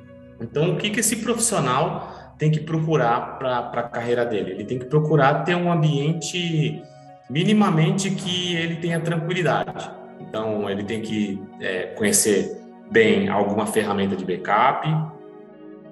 Ele, se ele puder começar a estudar cloud, porque tem serviços de cloud que são serviços gratuitos ou são serviços baratos para armazenamento de dados. Né? E você pode, por exemplo, fazer um backup em cloud, mas ele pode ir estudar contextos ali de endpoint security para as máquinas. Então ele vai ter que fazer uma espécie de city belt de conhecimento, né? De um cinto de segurança de conhecimento, onde ele vai precisar ser um cara mais generalista do que um cara especialista. Então ele vai ter que saber um pouquinho sobre servidores, ele vai ter que saber um pouco sobre virtualização, vai ter que saber um pouco sobre segurança. Para quê? Para que ele tenha segurança no trabalho dele, para que ele ofereça segurança para ele, para a empresa dele, muitas vezes para o cliente dele, né? Porque a gente tem um grande problema, por incrível que pareça, das pessoas às vezes não terem a profundidade que a posição que ela está requer, né? Então imagina você assim, eu já passei por casos de pequenas empresas que a, a empresa perdeu o ERP, por exemplo. Caraca. Então, ela perdeu o registro de nota, ela perdeu o cadastro de usuário, ela perdeu o cadastro de cliente, ela perdeu tudo por causa de ransomware. Né? Que a empresa pegou ransomware, depois que a gente chegou, não tinha backup, não teve o que fazer. Teve algumas delas, dois casos, que a empresa teve que literalmente começar do zero. E, cara, isso é catastrófico. Sim. É catastrófico. Só que depende muito do profissional. Eu já conheci o outro lado da moeda também, empresas pequenas, ali até 200 usuários, né? acho que a gente pode considerar ainda uma empresa pequena, que tinha um, um, profissional só, mas o cara dava conta de tudo, tinha tudo documentado. Olha. Ele não tinha recurso, mas ele tinha um Excel ali bem feitinho, ele tinha tudo que ele liberava, ele costumava anotar. Ele checava as regras de backup, colocava lá alerta por e-mail para quando o backup não era executado, é, aplicava patch de segurança nas máquinas, é, mantinha o antivírus atualizado. Então, assim, eu sempre toco muito no ponto de vista de contexto procure estudar o contexto que você está inserido, porque é diferente o contexto de um SMB, que é Small Business, né, para pequena e média empresa, num contexto de um cara que, falando agora de grandes empresas, que está contextualizado lá, é, mexendo na rede core de um grande banco, por exemplo. Esse cara não vai precisar se preocupar com certas coisas que o profissional que atende SMB vai se preocupar. Uhum. E não tem demérito nenhum para o profissional que atende a SMB, viu? Porque a SMB é um mercado que movimenta milhões no Brasil. Né? Entendi. Só que às vezes o que salta os olhos da maioria dos profissionais é justamente trabalhar como CCIE Cisco ou como Juniper High Level, e às vezes ele não está inserido naquele contexto. Ele pode entrar? Pode, se ele estudar, pode, mas às vezes é preferível ele ficar bom no que garante o pão dele do que de repente pensar em alguma coisa que está muito distante e ele vai deixar descoberto uma coisa que garante ele naquele momento. Entendi. Então, eu acho que é, essa é a principal diferença. Eu acho que até antes de falar de profissionais de grandes empresas, de médias empresas, é realmente entender o contexto. Né? A gente tem que tá, é, estudar o nosso contexto. Então, eu acho que tem mercado para muita muita gente que quer trabalhar com SMB a Network Pro, por exemplo, é uma empresa que atende SMB. Legal. Cara, o crescimento de 2018 da Network Pro até eu sair de lá era uma curva, não era uma curva exponencial, era praticamente uma ladeira, porque tinha muita pequena e média empresa, que às vezes não é um contrato grande, mas às vezes você pega pequenos contratos e você consegue construir uma carteira que te dá um, um faturamento lá para a empresa bom. Sim. Então, assim, é tudo ponto de vista, entendeu? Sobre minha ótica, óbvio. Né? Interessante, cara. É, é, essa, essa coisa do, de enxergar o mercado, eu tô começando a fazer isso agora, de, de enxergar o mercado, principalmente na parte de produção de conteúdo, é, porque acontece o seguinte, cara. Como eu falei, eu tô com, eu acho, né, eu, me imagino assim, que eu tô com o pé em duas, em duas áreas que se conversam, pelo menos no meu caso, que é a parte de infra e a parte de produção de conteúdo. Por quê? Porque eu tenho a preocupação, por exemplo, de fazer backup das minhas coisas, sabe? É, como eu gerencio conteúdo, tem senhas né, de, de, de, clientes, então eu me preocupo com essa parte de segurança. Então eu, eu realmente acho que eu estou com um pé é, nas duas áreas, ou talvez eu esteja numa. E aí eu não sei se estou viajando também, talvez eu esteja também numa possível nova tendência, sabe? De ser o cara que. É, sei lá, o, o, o cara que vai gerenciar redes, mas, sabe? Tem toda uma, uma bagagem de infra que vai virar, sei lá, deve estar viajando. Mas é, eu comecei a, a, a, a pensar em, em, aumentar o meu nome no mercado, em posicionar, e comecei a descobrir, cara, que, cara, quantas pessoas que precisam de alguém que produz conteúdo, que edite vídeo, que faz podcast, e que às vezes não sabem que precisam. E aí, quando você falou da Network Pro, por exemplo, é, é, eu acho que é isso, assim, às vezes a, gente realmente não está não tá enxergando o contexto que a gente está já, e que a gente pode entender aquilo, e a gente está realmente procurando é, algo que está muito longe e que para chegar lá vai precisar de toda uma caminhada, a gente vai precisar de recursos, sabe, de dinheiro e tal. Então eu, eu acho que eu estou nessa, nessa parte de começar a enxergar que existe demanda, começar a me preparar para atender essa demanda para depois chegar no nível que eu quero chegar, mas, sabe, com uma bagagem, tipo você, né? É, chega com uma bagagem gigante para, sabe, chegar no nível high level, assim, e tal. É, mas é, é mais viagem. eu, eu sempre acho que eu, que, eu, que eu preciso estudar mais, cara. Sei lá, eu não, não sei se talvez as dificuldades que eu passei quando era mais novo, enfim, eu não me vejo com assim, high level, assim, conheço muitos outros profissionais que são, cara, são caras muito melhores aí, é, talvez num outro contexto, enfim.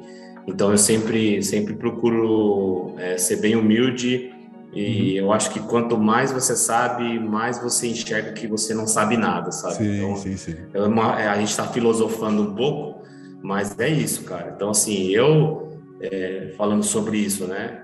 Teve uma época que eu queria fazer certificação de outras tecnologias que eu nem trabalhava. Então, assim, puta, eu achava legal, falava, nossa, eu vou fazer certificação de storage, por exemplo, uhum. para trabalhar com fibra ótica, com fusão, eu, porque eu gostava, né? Eu acho, eu vi na faculdade, falei, putz, acho negócio de fibra ótica, fazer fusão, eu nunca mexi com isso. É, então eu não sei, não é o meu contexto. Então eu vou demorar muito mais para aprender uhum. alguma coisa que estava no meu contexto, por exemplo, que era VMware. Então eu direcionei para aprender VMware e me certifiquei naquilo e trouxe resultado para mim.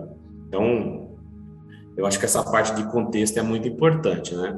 Até sobre esse esse assunto que você falou sobre produção de conteúdo, cara, isso é um mercado gigantesco, né? Sim. Porque eu posso até te dar o um exemplo da própria Network Pro. A Network Pro em 2019, 2020 procurou empresas para fazer gerenciamento de conteúdo para ela. Uhum. O que, que ela achou? Ela achou um monte de empresa de marketing só que, ela, só que, essas empresas de marketing, elas não sabem falar sobre tecnologia, né? Não, pode, não vou generalizar, Sim. mas a maioria não sabe. Então, uhum. assim, existe um nicho aí que você pode atacar Exato. gigante. Então, Sim. se você falar, Fernandão, o que, que eu faço? Eu, eu, eu viro um profissional Cisco, estudo para virar um CCIE, ou me torna aqui um cara bom em desenvolver mais a minha fonética, em trabalhar melhor aqui a edição de conteúdo, em como que eu me relaciono, é, potencializar meu canal no YouTube, cara, sem sombra de dúvida, a segunda opção. Por quê? Porque você já está inserido no contexto, só que tem um outro porém, né, cara? O tempo não paga as contas, né? Então, é. assim, a gente tem que pagar as contas e às vezes eu vejo essa mudança de, de, de linha, assim, dos profissionais, porque o retorno financeiro acaba não vindo. Então, assim, ah, cara, cada um sabe onde o calo aperta, né? Mas se o conselho é, que eu pudesse dar, eu diria, cara, tenta até o máximo que você puder, até o máximo que der, foca naquilo que está inserido no seu contexto, porque a chance de você é, conseguir alcançar um objetivo, conseguir se desenvolver naquilo, conseguir monetizar naquilo, fazendo alguma coisa que você gosta, cara, é, são enormes, né? E sim, é aquilo, sim. né? É, a gente vai falar de produção de conteúdo, vai falar de profissional. Nenhum profissional começa sendo o sênior, né, cara? Todo mundo uhum. começa um pouquinho. Todo... Eu posso até te dar o exemplo da Network Pro, do canal. O canal da Network Pro, no começo, tinha, tinha 50, 60 inscritos. Hoje tem mais de 5 mil. E aí, Sim. eu sei que a gente vai falar sobre isso, até sobre a continuação do, do conteúdo, né? Mas começou pequeno. É um canal grande? Não, porque é um canal de nicho, né? É um canal que fala especificamente sobre PepSense. Então, dificilmente você vai alcançar um, um, um público muito grande. Mas, para o que o canal se propôs a fazer, foi um sucesso. Por quê? Porque alcançou muita gente que mexe com isso, entendeu? Sim. Que justamente é uma das linhas de negócio da empresa. Então, uma Entendi. coisa acaba puxando a outra, né? Sim. Mas, mas cara, é... na verdade, eu acho que a Network Pro, ela, junto com novos canais também, ela tem, e, e, na verdade, tem, tem a questão do algoritmo, né, que é importante a gente se lembrar, é, que o algoritmo ele vai te dar aquilo que você está vendo, né? Então, hoje eu enxergo muito mais pessoas falando sobre PFSense, talvez porque o algoritmo está me dando isso aí. Mas a Network Pro, ela, é, com você lá, é, ela tem muito a crescer, porque a demanda por PFSense é muito grande, cara. Por exemplo, você pega, você pega o, o Cavalcante Treinamento, que é um cara. Um cara eu, se, eu, se eu tiver privilégio de. Se você estiver assistindo, eu tiver o privilégio de ter ele aqui, vai ser uma. É, você, tem que, você tem que fazer um convite para ele, hein, cara? Tem que ser o próximo. Aí. Sim, eu vou fazer. Eu vou fazer. Porque eu, eu, eu aprendi muito com ele também. É, e, e, eu não entendi a estratégia dele. Ele fez um conteúdo excelente, aí parou, não fez curso nem nada. Eu falei, caraca, será que o cara só gosta de ensinar? Não entendi a estratégia dele. Mas o PFC tem uma demanda gigantesca que aos poucos vai sendo, eu imagino, né? É, vai sendo é, preenchida, né? Por produtores de conteúdo, pessoas que compartilham sua experiência, assim como você compartilha sua experiência. Mas eu acho que tem muito, muito mercado para PFSense. Tanto é que, por exemplo, é uma, até uma coisa que eu te falei em off, né? É, eu, eu, quero, eu quero ser um profissional, uh, com perdão a palavra, foda em PFSense, quero ser reconhecido por isso, e eu ficava com receio dos concorrentes. Tanto é que eu enxergava você como concorrente também, e eu falava, cara, que, que eu vou ensinar? Ao, ao, nível dos caras, velho. O, o, cara, ele ensina PFC em nuvem, cara. E aí, é, a gente trocou ideia no treinamento, inclusive, né? Que você falou, não, faz lá e tal, incentivo e tal, não sei o quê. E aí eu comecei a enxergar, depois de pensar sobre isso, que a gente até conversou, é, acho, acho que a, a, gente até conversou sobre isso também, que é, quanto mais pessoas fa falam né, sobre, sobre determinado assunto, que embora a gente enxergue como concorrência, na verdade, uh, você vai atender, vai atender determinado tipo de perfil. Então, mesmo que em teoria tenha concorrência, na verdade é positivo, sabe? Então, eu comecei a ficar mais tranquilo quanto a isso, comecei a me preparar de novo para continuar com o meu curso e tal.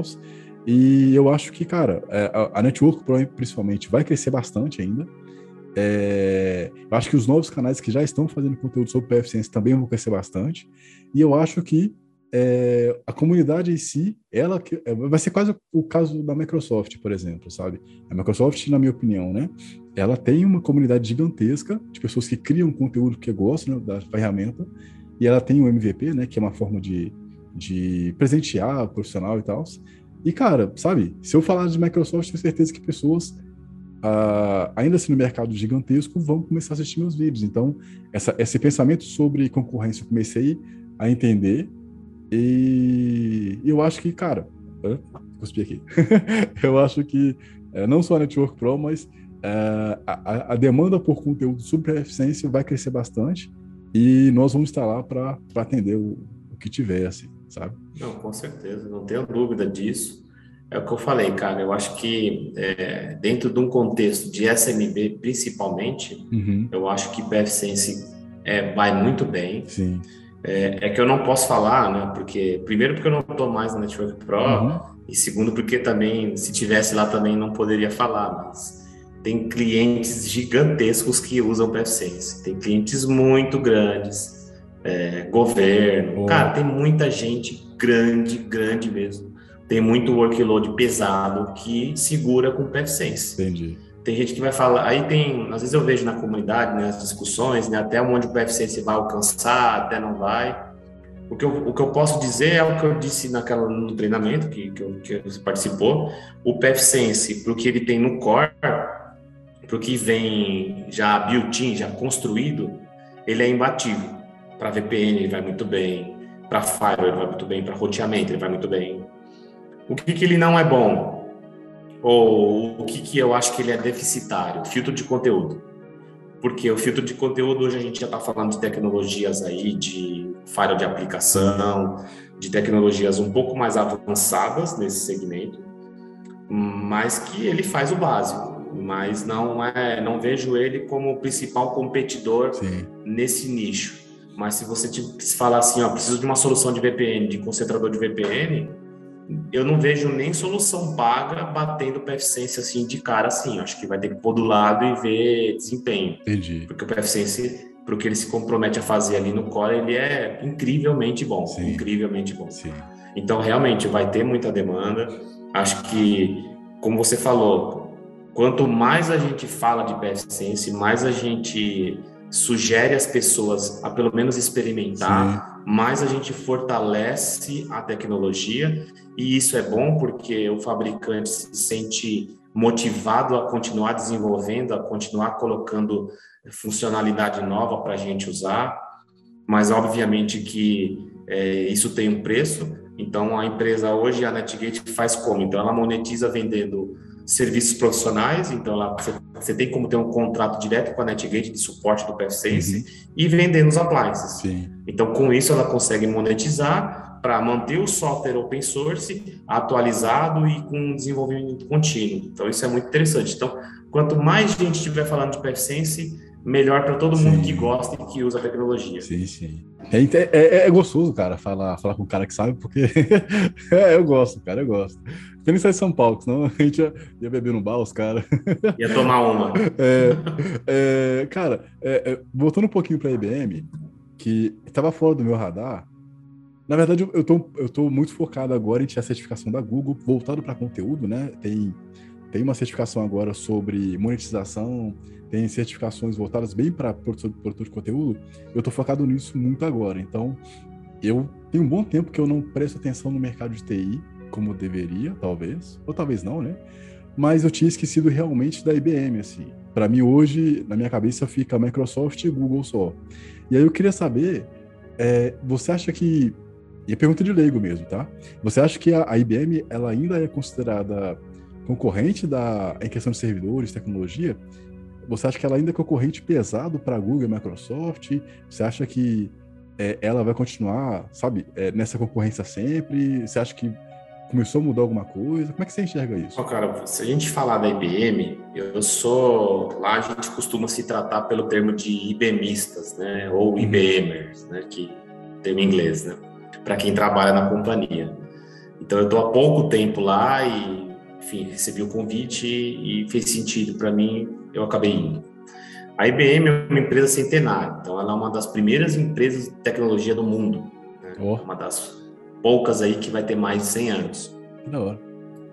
Isso traz é, prós e contras para ela. Ela é uma empresa extremamente confiável, com tecnologias aí de mercado com 20, 30 anos, né? E isso é bom porque isso prova o quanto ela é boa em desenvolver tecnologia. Uhum. Mas à medida que ela ela, o tempo passa, o, o legado que ela tem para manter fica gigantesco, hum. né? Então é sempre muito difícil você manter um sistema legado. Então imagina, vamos só para contextualizar, imagina que você trabalha numa empresa que tem o Windows 2000 lá. Ah. Entendi. E você não pode mudar porque Sim. tem um sistema que só funciona no Windows 2000. Tem, você entende como é que é? Sim. Então, assim, obviamente que é um contexto um pouco diferente, mas a IBM tem muito legado que ela tem que manter, enfim, até por questões contratuais e por questões que ela desenvolveu, enfim. Mas ela vem se modernizando. A IBM, ela tem, ela, como eu falei, ela sempre foi muito forte em mainframe servidores da IBM sempre foram muito confiáveis, é, há muito tempo aí os melhores do mundo, enfim. Hoje você já vai ter Dell, vai ter HP, né, vai ter Lenovo, que é aí a, a própria parte aí de servidores aí que acabou tomando o lugar de servidores System X da IBM.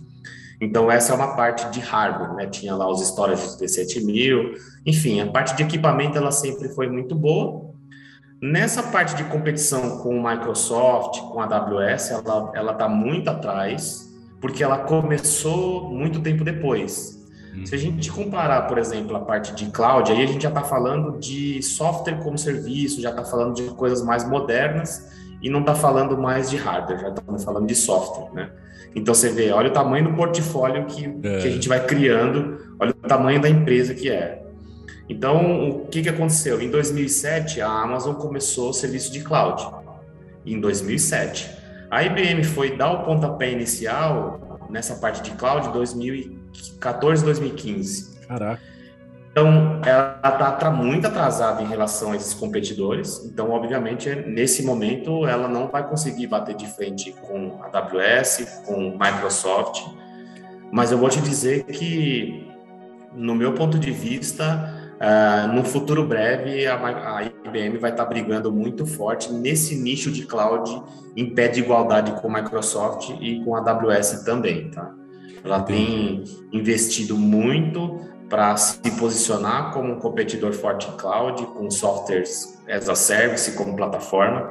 Tem melhorado demais, tem gastado muito dinheiro, eh, colocando aqui em números, eu não vou saber, mas tem gastado muito dinheiro em desenvolvimento então, assim, por ter começado depois, ela está atrás. Uhum. Mas eu tenho certeza que nos próximos anos ela vai se recuperar e vai que quatro, cinco anos ela já vai estar tá batendo, batendo de frente aí em pé de igualdade com esses outros competidores aí como a Amazon e como Microsoft. Obviamente que esse é o meu ponto de vista, eu não falo em nome da companhia, né? Uhum. Isso é pelo que eu vejo aí, pelas tecnologias, pelo que eu acompanho internamente, pela evolução que eu vejo dos produtos da IBM e, e, isso me deixa muito feliz em ser parte e poder ajudar a desenvolver esse futuro que a IBM vai, vai ser muito forte aí nessa parte de cloud também. Entendi. É, tá. Aí, é, acho que para quem está assistindo vai ficar confuso, porque eu estou indo em PF eu estou indo em IBM e tal, mas é porque é, é uma oportunidade incrível que eu tenho aqui de falar com um cara que está, na minha opinião, logicamente, é, no topo de duas é, ele foi, foi assim, na minha opinião, foi excepcional e é excepcional na parte de PFCS, que eu aprendi muito com você, e você, tá, você está trabalhando na IBM é, com Custom Success Manager, não é a, a, a função? Isso, isso mesmo, área de Customer ah, Success Manager. Exatamente. que é uma área que a gente pode entender ali como pós-venda, mas aí a gente fala mais disso aí no, no final. Então. Isso aí. É o gerenciamento do sucesso do cliente ali, seria ali traduzido para português. Né? É, conversar com, com uma pessoa desse nível, assim, cara, para mim é uma, é uma honra inenarrável e que eu tenho que aproveitar e perguntar tudo mesmo. Então, para a pessoa que está assistindo aí, se realmente parecer que está sendo é, nada a ver, relaxa, relaxa e vamos junto. e. Não, se ficar muito confuso, dá uma olhada nos cortes, pronto. boa, boa, perfeito, perfeito. É, eu queria saber o seguinte, cara. É, a gente falou muito de PFCense, né? Você é um cara que tem é, certificação e muito tempo também, imagino eu, na área. Mas quando você conheceu o PFCense? É engraçado porque quando eu comecei a mexer com o PFSense, eu tinha uma demanda de firewall. Acho que muita gente que vai assistir esse vídeo vai lembrar dos firewalls IP tables no Linux. Né? Até então, em, ali em meados de 2009, 2010, os, o IP tables era um firewall que você tinha que gerenciar ele por linha de comando. E para firewalls que faziam coisas básicas, ali fazer um NAT, fazer é, uma liberação de porta, fazer uma VPN, não era algo muito muito difícil, então você conseguia manter. Uhum. Só que em 2008, 2009 eu trabalhava com uma quantidade de servidores muito grande. Então eu tinha, eu trabalhei muito tempo com postfix, com servidores de e-mail interno e isso me deu uma bagagem de, de segurança para servidores de e-mail na época muito grande, porque eu tive que estudar muito, porque não foi fácil. Uhum. E aí eu tinha que colocar alguma coisa na frente de Firewall. Então, a princípio, o que eu coloquei foi um servidor com Debian na época, com Firewall IP Tables, fazendo NAT, fazendo regras de Firewall. Só que esse, esse script de IP Tables começou a crescer, crescer, Nossa. crescer até que ele passou, até que um dia eu dei um, um comando para listar e ele estava com mais de 1.500 linhas escritas Nossa. de script de Firewall. Aí eu falei, não aguento mais, vou procurar alguma coisa mais fácil, uhum. né? Que me facilite o gerenciamento. Foi aí que eu comecei, na época, a avaliar alguns firewalls, né? é, de mercado e alguns open source, eu cheguei no PFSense. Isso comecei em 2010. Ah, quando eu instalei o PFSense, que eu falei, como é que cria uma regra de Fire aqui no PFSense? Que eu cliquei criar, coloquei a porta, apliquei e falei, não, isso daqui é. funciona, isso aqui é o que eu preciso, cara. Sim. E aí, eu não sabia muito na época de PFSense, comecei a participar bastante do fórum, eu sei que em dois anos, eu já de 2009, 2010, 2011, 2012, eu usei assim PFSense praticamente diariamente. E ele era bom em algumas coisas, ele tinha outras que não funcionavam tão bem. Uhum. Mas enfim, naquela época eu fiz a migração de todos os IP tables que eu tinha para Firewalls PF6. Então eu devia ter uns 10 ou 12 Firewalls PF6 rodando naquela época. Caraca. Né? porque uma da, das coisas que é, até hoje é um problema no meu ponto de vista é você não conseguir gerenciar o PFCS de forma centralizada, né? Não ter um console único que você consiga. Mas para quem tinha que administrar 1.500 linhas é. de IP tables, já ter um firewall, mesmo que segmentado, com interface gráfica, já era um negócio incrível. Sim. Então, foi, foi por conta disso que eu comecei a mexer com o PF6 e aí eu gostei tanto da época que eu comecei a participar de fórum, então eu respondi o fórum. Caraca. Eu, faz, eu, eu abria muito ticket pra, de problema, reportando problema. Caraca. Eu ajudei por muito tempo fazendo tradução, porque eu, porque eu nunca fui um profissional que com grandes skills de desenvolvimento, né? Uhum. Hoje eu tenho algum skill de desenvolvimento mais no sentido de automação de tarefas de infraestrutura, né? E como eu não tinha skill de desenvolvimento, a minha maneira de ajudar era, era fazer a tradução, né? Então eles tinham os pets de tradução do PFSense, na interface gráfica, e boa parte dessas traduções para o português foi eu que fiz. Que da hora, cara. Que da hora, que da hora. E aí era a maneira que eu tinha de contribuir, eu abri muito ticket, falei com muita gente, aí quis o destino que eu fui trabalhar numa empresa que quando eu entrei tinha acabado de fazer uma parceria com a NetGate, aí assim, português chulo aqui, pinto do lixo, né, cara? Aí eu falei, putz, tô em casaço.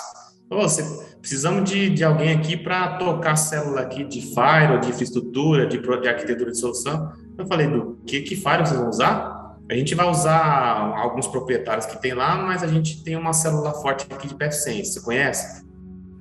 Falei, tô em casa. Aí contei a história e foi o casamento perfeito, né? Que da hora. Aí comecei a ter bastante contato com a NetGate, com o desenvolvedor lá de fora. Enfim, foi, foi, foi, foram três anos, né, que eu fiquei trabalhando com, com PFSense na, na Network Pro. Que assim, eu me. Eu puta, participei de um monte de projeto legal, fiz um monte de amizade legal também, conheci bastante gente de PFSense Conheci muito faixa preta de PFSense. Caraca. Por isso que os caras falam, pô, você é referência. Eu falo, cara. E na realidade eu sou só um cara que colocou a cara nos vídeos lá para fazer, mas tem uns caras que fazem chover naquele negócio lá, viu? que da hora, cara. Que da, que da hora, cara. Que bacana. É, eu tava pensando aqui, é, o IPTables, eu tenho até um livrinho aqui, que eu peguei emprestado e tá ali até hoje, que eu comecei a ler, porque ah, eu, eu conheci o PFSense, cara, não lembro nem como é que eu conheci. Eu sei que eu conheci e a facilidade de entender como funcionam as coisas, para mim, foi muito maior, sabe?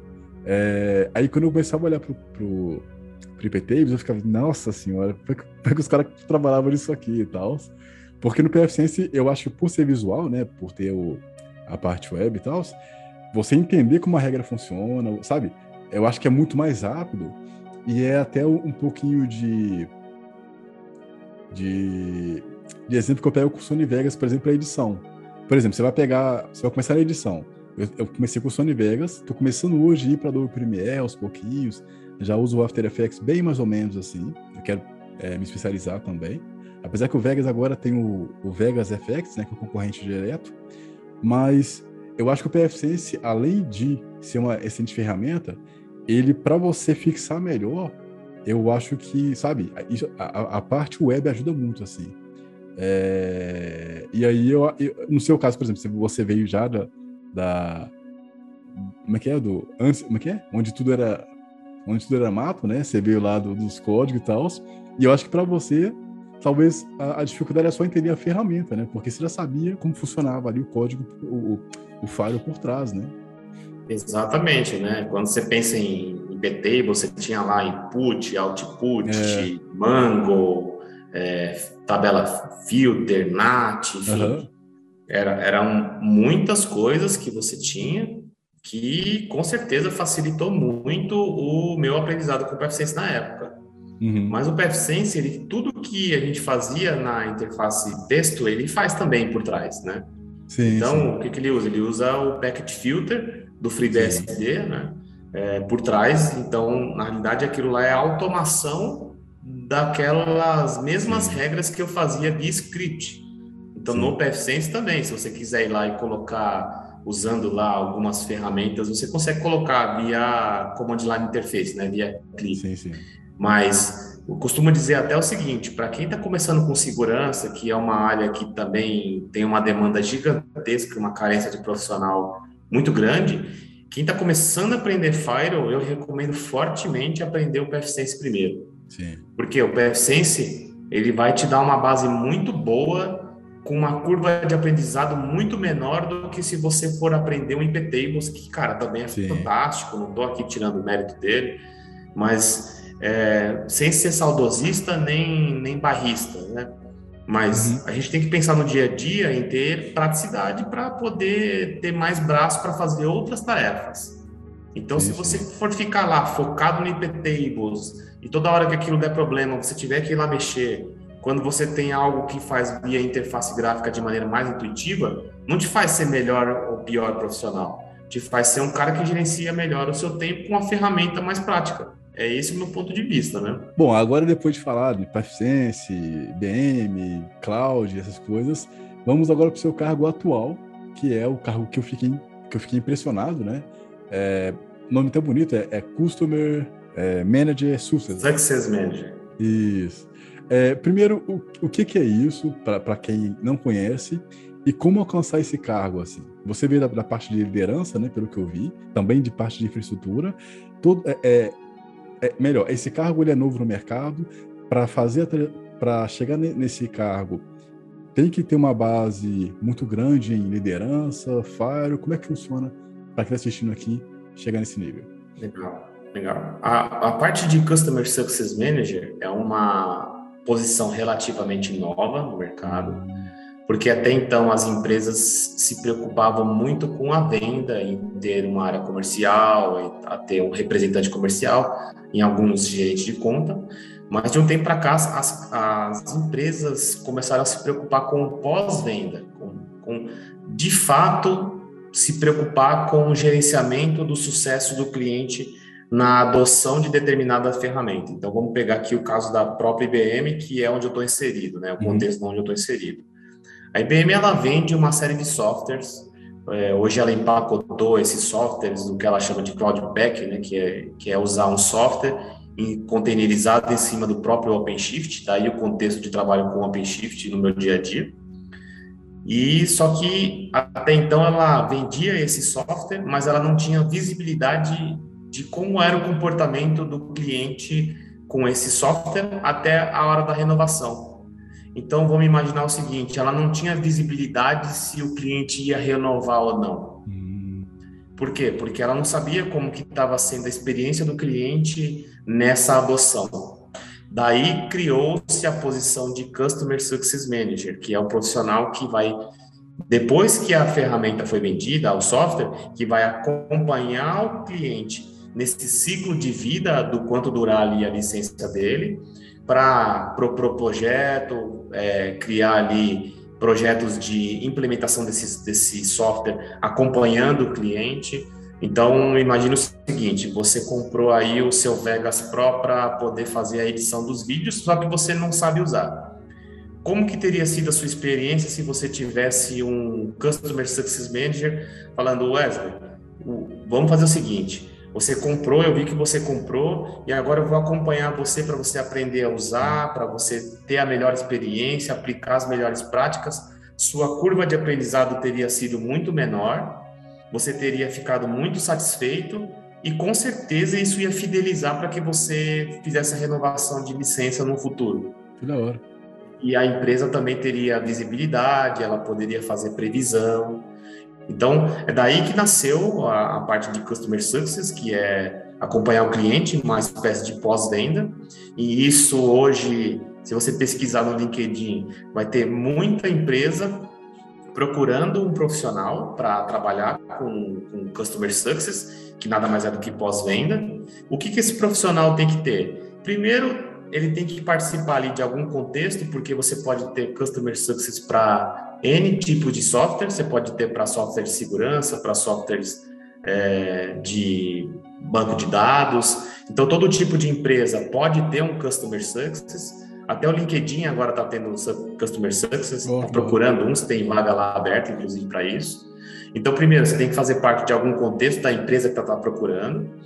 E você tem que ter ali, você pode separar ali em hard é, soft skill e hard skill, né?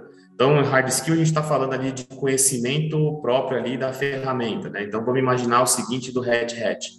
Então, se você pega um Customer Success de Red Hat, o que, que ele tem que saber ali? Ele tem que saber operacionalizar um Linux, ele tem que saber contextualizar aquilo no projeto, ele tem que gerenciar com o cliente o tempo, então você tem que criar uma cadência ali que a gente chama reuniões ali mensais, semanais, para conversar com o cliente, é, como é que está sendo a implantação, se ele está tendo problema, se ele está tendo apoio, se o suporte está conseguindo ajudá-lo. Então, esse é um, ali falando de hard, hard, hard skills. Você tem que conhecer a ferramenta na qual você é, faz o pós-venda dela, primeiro ponto. Uhum. E soft skills, a gente vai falar, aí já é uma coisa difícil de tangibilizar, porque a gente está falando muito do comportamental, né?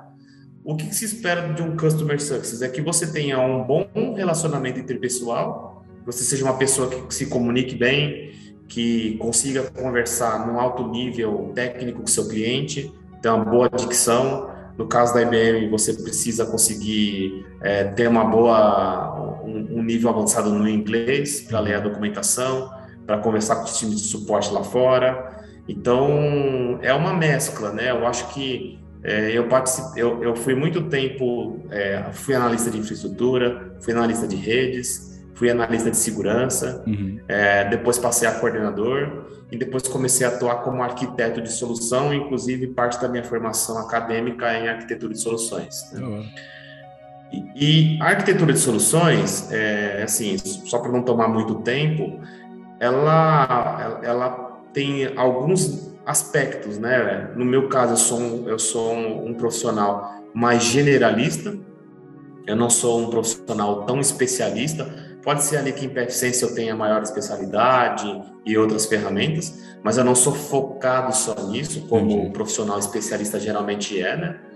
Então isso é bom porque me ajudou a ter um, uma visão mais holística de arquitetura de soluções, porque quando você vai arquitetar soluções, você tem que olhar para o todo, você tem que olhar para a infraestrutura, você tem que olhar para o volume de acesso que aquela infraestrutura está tá configurada para suportar, você tem que olhar se aquela infraestrutura é a melhor para o tipo de software que ela vai é, hospedar. Então, eu passei muito tempo fazendo isso e isso me trouxe um bom background para poder fazer a parte de customer success, né?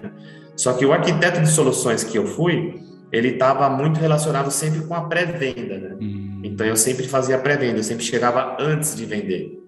Então, antes de vender, então o Wesley ia ligar lá na, na Network Pro, que era a empresa que eu trabalhava. Ô, Network Pro, tudo bem? Ó, eu tô com uma solução assim, eu preciso de um firewall, ele tem que aguentar tantos usuários, ele vai receber quatro links de internet. Então, como arquiteto de soluções, eu pegava essas informações e desenhava um projeto que se moldava nisso daí. E isso me trouxe bagagem para fazer a continuação desse trabalho, né? Então, você tem um arquiteto que faz o pré-venda, mas a pré-venda não é garantida que você vai vender. E hoje o trabalho de Customer Success é continuar esse ciclo. Então, eu era pré-venda, agora eu sou pós-venda, então eu continuo o ciclo. Então, eu tenho que entender com o arquiteto que vendeu o que, foi vendido, tenho que entender com o cliente qual é a demanda dele, para a gente junto traçar um, um, projeto de sucesso, né? Que são os success plans que a gente chama na IBM, né? Que é tratar, traçar um plano de sucesso para que ele consiga ter uma, uma adoção ali, uma experiência de uso daquela ferramenta o melhor possível que a gente puder prover para ele. Entendi. Então, eu sei que ficou um pouco longa a resposta não, aí, tranquilo. mas é, não tinha como responder de outra forma. Não, fica tranquilo. E, e cara, é, você está falando isso aí, talvez eu vou fazer uma associação errada. Eu acho que vou fazer muito errado aqui. Aí você me corrige. É, eu estava fazendo um curso aqui sobre vendas, que eu, tô, né, nesse processo de trabalhar para mim e tal, não sei o quê. E nesse curso em específico, o cara começou a falar sobre vendas, que é algo que eu não tinha sacado. Por exemplo, eu faço um curso aqui é, em casa, presencial, de informática, né? É, para as pessoas aqui do bairro, por exemplo. E aí, para mim, a ideia de venda era, tipo assim, ah, a pessoa vem aqui em casa e paga mensal. Para mim, isso era venda. Tipo, ah, entrou o dinheiro. Mas nesse curso que eu comecei a fazer, é, um carinha lá específico, ele começou a dizer assim: a venda não é quando a pessoa vai lá e te paga, a venda é quando termina a, digamos que a jornada, né, do, do processo da pessoa. E aí, por exemplo, ah, a, a venda só seria feita quando a pessoa terminasse tudo que eu tinha que passar para ela e o, o, em teoria a, a, o que ela sentisse, por exemplo, ah, ela ficou satisfeita, não ficou, é, pelo que eu entendi também, né? Posso ter dito errado. Mas é, todo esse processo é que é a venda. O que você faz tem a ver com isso? Viajei aqui demais? É, na realidade, assim, é, existem vários pontos de vista, né? Mas eu acho que esse ponto de vista de entender que a, a venda é um ciclo, né? Ela é correta. Porque, na realidade, isso eu acho que corrobora com você tentar fidelizar, né? Na verdade, é, talvez é, é, eu penso que essa afirmação ela está mais no sentido de fidelizar alguém, né? Do que você fazer uma venda simples, do que você fazer uma venda fidelizada.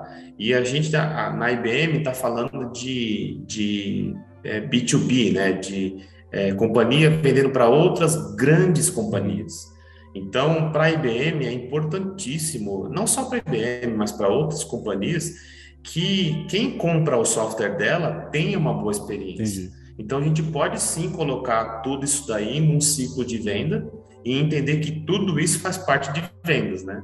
Até porque Customer Success está sempre associado à unidade de negócio de vendas, né? Então, faz todo sentido você é, considerar que esse ciclo completo é uma venda com sucesso. Né? Então, se você vendeu e lá na renovação seu cliente renovar, quer dizer que a, que a venda foi, foi realmente um sucesso, né? Porque ele comprou, provou, gostou e vai renovar. Então, aí nesse caso, quando ele vai renovar, aí em teoria o seu trabalho, em teoria com esse cliente acaba, né? Tipo assim. Aí tá, ele continua. Mesmo quando vai renovar? Se o trabalho que eu desenvolvi no período que ele de vigência da licença for um bom trabalho, entendeu? Se eu conseguir desenvolver projetos onde ele conseguiu aplicar aquele que ele comprou, o meu trabalho é um sucesso. Então, ele vai renovar, ele vai continuar sendo cliente da empresa e eu vou continuar fazendo pós-venda para ele. Ah, entendi, entendi. Então, entendi. Então, seu trabalho é sempre. Entendi. Que da hora. Interessante isso. É, qual, é, qual é a evolução natural de um Customer Manager Success. Success. Tem que aprender a falar isso. Customer Success Manager. É um termo novo, fica tranquilo que, que é assim mesmo. Eu demorei um tempo também para pegar ele e falar com fluidez assim. Eu acho que é, a evolução natural não vejo como é, ter uma evolução. Eu acho que é, um, é uma posição que você precisa ter é, bons skills de hard e soft, né? precisam estar ali em pé de igualdade, mas eu não vejo como, como uma, quando você tendo uma evolução. Eu acho que você pode ter é, transição de carreira para pós-venda ou para gerenciar um time de, de customer success, talvez, mas eu acho que essas posições da área comercial, de, de pós e pré-venda, elas vão estar sempre interligadas de uma maneira, porque uma coisa acaba dependendo da outra. Né? Então, por exemplo, se você tiver uma pré-venda bem feita, onde é, foi definido um bom, um, um bom cenário, onde foi vendido realmente o que o cliente precisa, quando você for fazer um trabalho de gerenciamento do sucesso ali em pós-venda, seu trabalho também vai ter um, uma boa atividade, um bom desenvolvimento, porque o que foi feito em pré-venda foi bem feito. Agora, quando você vendeu lá em pré-venda um software, uma solução que não era o que o cliente precisava, quando você for fazer o pós-venda disso, vai ser um caos, entendeu? Entendi, entendi. É... Quais são os desafios que você enfrenta atualmente? Em que aspecto? Você, qualquer um? É, é eu, eu, falo, tipo assim, como, como profissional de custo sucesso. Eu acho que como o maior desafio é primeiro, né, é popularizar esse trabalho. Ah, da hora. Né, a primeira coisa. O segundo é conseguir agenda com os clientes, porque como uhum. não é não é, é, é uma posição nova, é, as, quando você pega uma corporação muito grande, que é muito corrido, é difícil você conseguir agenda com os clientes. Então, eu acho que o maior desafio é conseguir uma agenda para falar de fato sobre tecnologia e novos projetos com os clientes. Eu acho que esse é um dos grandes desafios aí de Customer Success, né? É o cliente enxergar valor naquilo, no, no seu trabalho.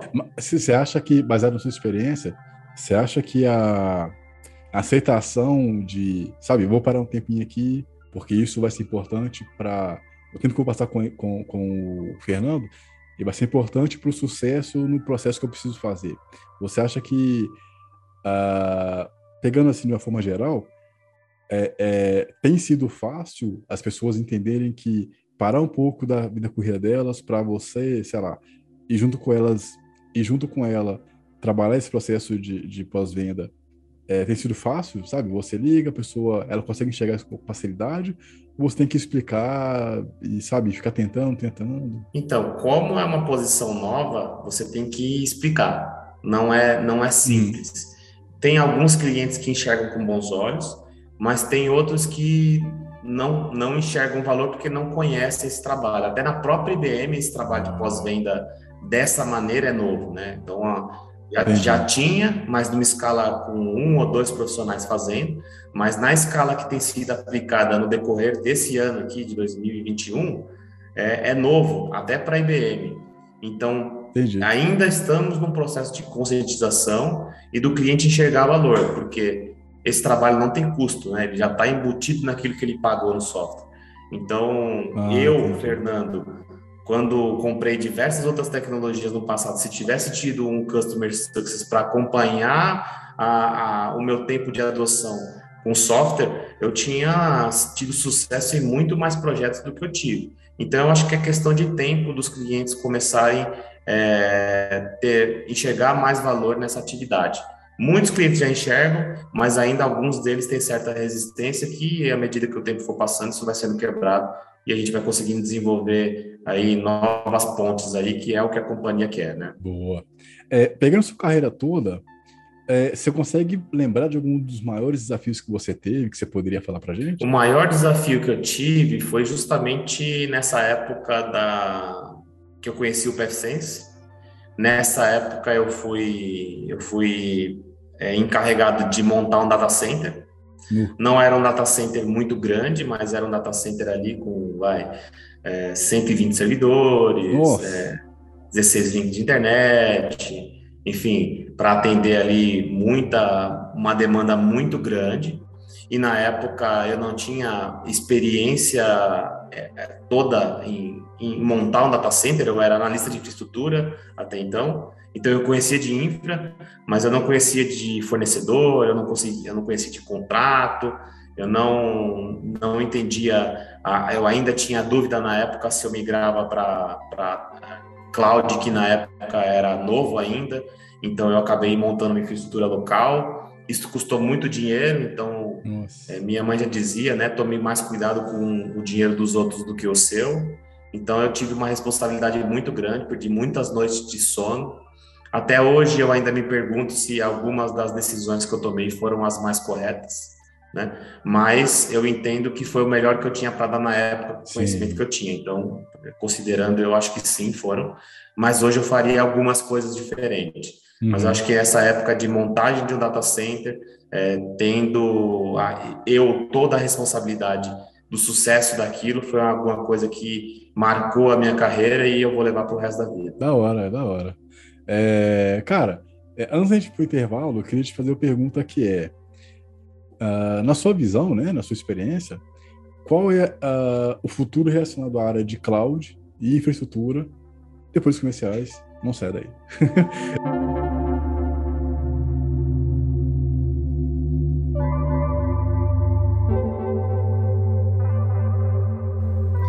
Fala pessoal, tudo bem com vocês? Aproveitar esse momento aqui e fazer uma pesquisa rápida com vocês, tá? Eu estou abrindo inscrição para o meu curso de Firewall uh, com PFSense, né, o curso definitivo, e eu queria saber quem tem interesse em estar tá fazendo parte dessa primeira turma, tá? É, quem tiver interesse, é só acessar o link aí na descrição, tá? É, preencher lá com seu e-mail, tudo bonitinho, que aí eu vou estar tá passando as informações aí uh, ao, ao decorrer da semana, tá? Espero você lá. Grande abraço. Valeu. voltamos nesse bate-papo que eu tô. É, será, será, será teve algum momento, alguns momentos da sua vida que você não acredita, não conseguiu entender que você estava vendo aquilo? Ah, muitos deles. Versos. Pode ficar cegado que nisso daí você não tá sozinho, não. então, esse momento para mim tá sendo isso, assim. É, Legal, cara. Eu tô realmente feliz aqui. E, cara, é, eu, problema é que o fone acaba bater as caras. o fone acaba a bateria, cara. Senão a gente fica uma coisa até amanhã aqui. Não, fica tranquilo. A gente marca outro se for o caso. Esquenta não. Não, tranquilo. Pô, a, a gente deixou no bloco anterior a, a, pergunta que era sobre a sua visão, né, relacionado aí ao futuro da cloud e infraestrutura. É, e aí agora é a sua vez de responder, Então, pode ficar à vontade. Olha, eu, eu, eu, eu novamente eu tenho que separar os contextos de quem trabalha para empresas pequenas para quem trabalha para empresas grandes, porque muda. Tá? Ah, Fernando, eu trabalho para uma empresa pequena e média e eu quero migrar para trabalhar para uma empresa grande. Ok, você precisa então fazer uma transição de carreira, começar a estudar tecnologias de mercado, começar a estudar Cisco, começar a estudar Microsoft, começar a estudar algo que está muito em alta, que é a própria cloud, cloud pública, né? tem muita vaga de trabalho para cloud, para você trabalhar com Azure, com Microsoft Azure, com AWS, com Google. E, então, esse é o primeiro ponto, né? Para onde você quer ir? Se você considera que você está inserido em um contexto, um bom contexto, ah, no qual você trabalha, para a empresa que você trabalha, e aí você precisa se desenvolver nas tecnologias que você está inserido. Então, ferramenta de backup, ferramenta de virtualização, servidores, precisa aprender a, a mexer com isso. E hoje, o profissional de te tecnologia, ele não tem muita desculpa para não estudar, né? Porque hoje em dia a gente tem muita opção é. de estudo, e agora com a pandemia, então, a gente tem muita coisa online Sim. e barata. Então, assim, não tem muita, muita desculpa para falar assim, ah, eu não consigo estudar, eu não tenho recurso. E assim, né? Tem coisas aí que se você economizar uma pizza, você consegue comprar um curso e fazer, estudar e melhorar. Então eu acho que é, o conselho que eu posso dar é que não, infraestrutura local não vai morrer, mas sim, cloud é alguma coisa que você precisa estudar para ontem, se você nunca estudou. Então procura um curso, faz um curso para iniciante, até porque ninguém nasceu sabendo. Para tudo na vida é difícil começar. Então, eu quero Sim. aprender a tecnologia X. Se você não começar nunca, você não vai aprender nunca. Então, assim, procure primeiro fazer um exame, um autoexame de qual é o contexto que você está inserido. Procure ficar bom naquilo que você trabalha hoje e vislumbre aonde você quer trabalhar. Ah, quero trabalhar com Azure vai estudar Azure. Ah, se você entrar no próprio site da Microsoft, tem um monte de treinamento lá gratuito de Microsoft Azure. Sim. AWS sim, sim. também tem muita coisa gratuita. Então, assim, é procurar o, é estudar as coisas que estão no seu contexto e estudar tecnologias que estão em alta aí, como é, DevOps, tecnologias de, em, que estão inseridas no contexto de DevOps, cloud pública. Eu, se fosse começar hoje, falar assim, olha, o que, que você vai começar hoje? Né? É, se eu tivesse viés de desenvolvimento, ia trabalhar com desenvolvimento, que eu acho que é, no mundo de tecnologia é o contexto que tem mais vagas de trabalho, disparado tecno, é, desenvolvimento. E aí não vou citar uma tecnologia, porque, enfim, tem várias. É, mas hoje, conhecendo o que eu conheço hoje, eu focaria em cloud, cloud pública, com AWS ou Azure. E não começaria estudando as duas, porque senão você vai ficar louco. Né? É Foque em uma assim. só. Ah, vou ficar bom primeiro em Azure, até porque tem muita demanda de Azure, vai trabalhar com isso. Depois, se o seu contexto pedir, você estuda AWS também. Ou vice-versa, AWS. Pode começar por uma das duas. Entendi. É, é, é, uma coisa que eu estou aprendendo muito aqui com você é essa coisa de contexto que faz muito sentido, assim. É, eu, como eu falei lá, lá atrás, eu gosto muito das coisas que hoje eu tenho oportunidade de fazer, né? Falar, é, de transmitir algo além de só falar.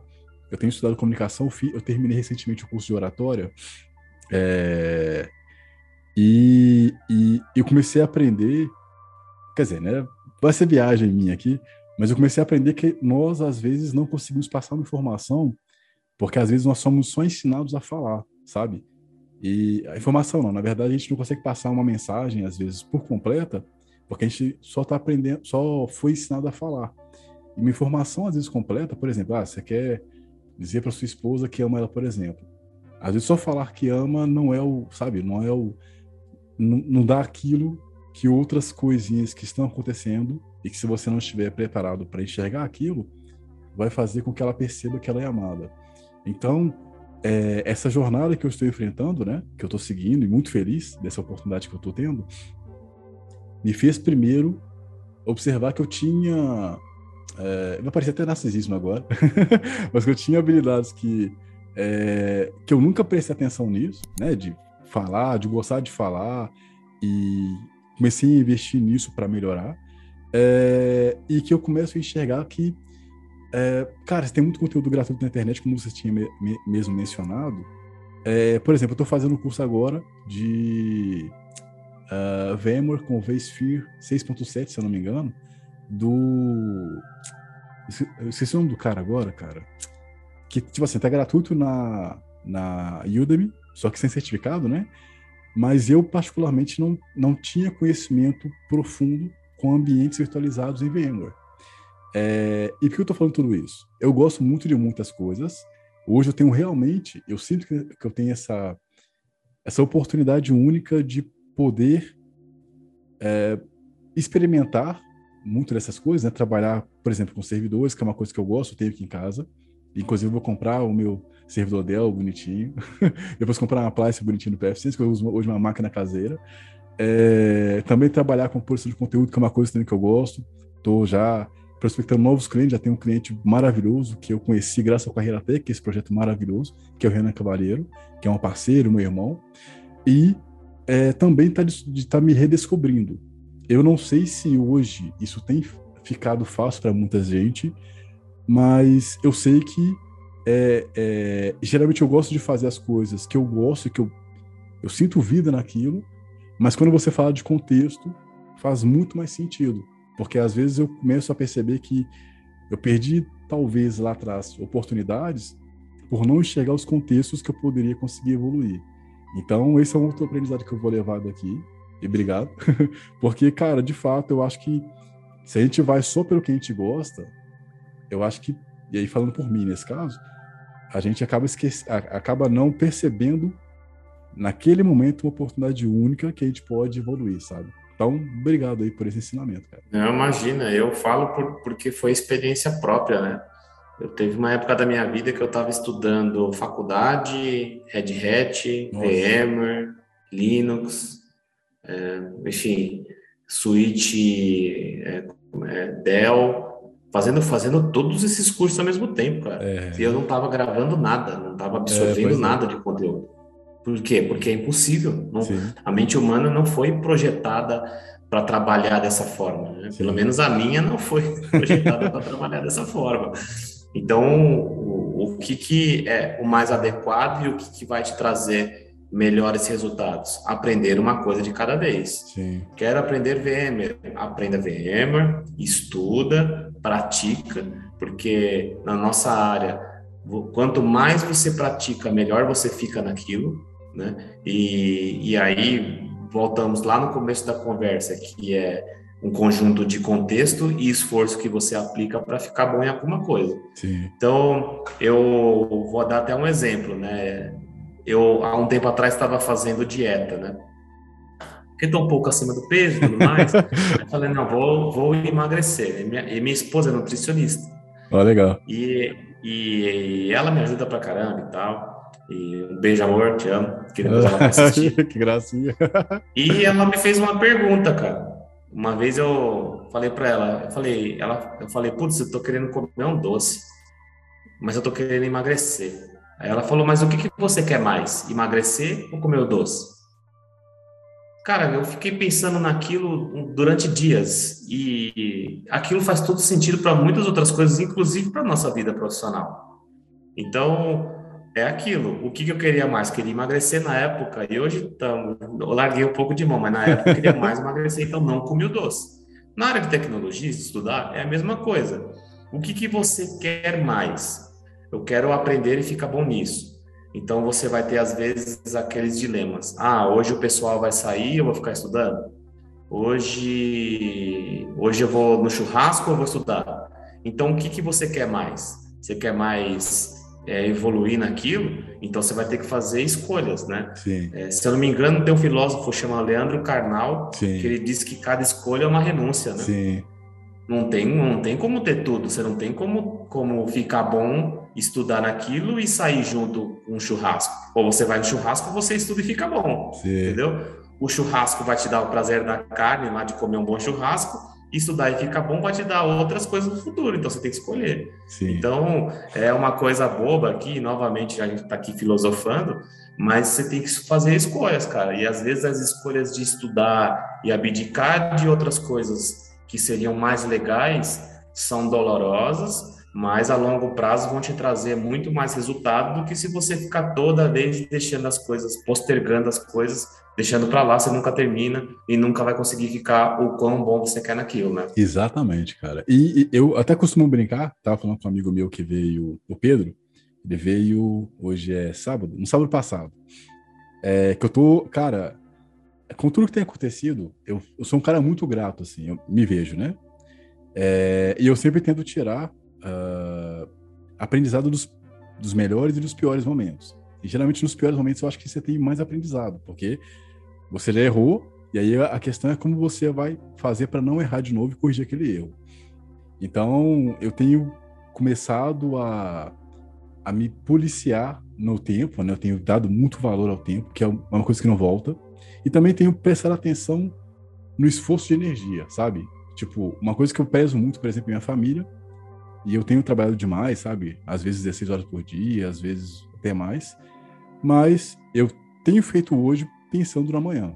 E eu falei com o Pedro o seguinte, assim, ele veio aqui em casa e tal, então eu tomo cerveja. E eu falei, cara, é, a minha meta é chegar nos 40. E aí, nos 40, eu vou ser um meninão com 40 anos.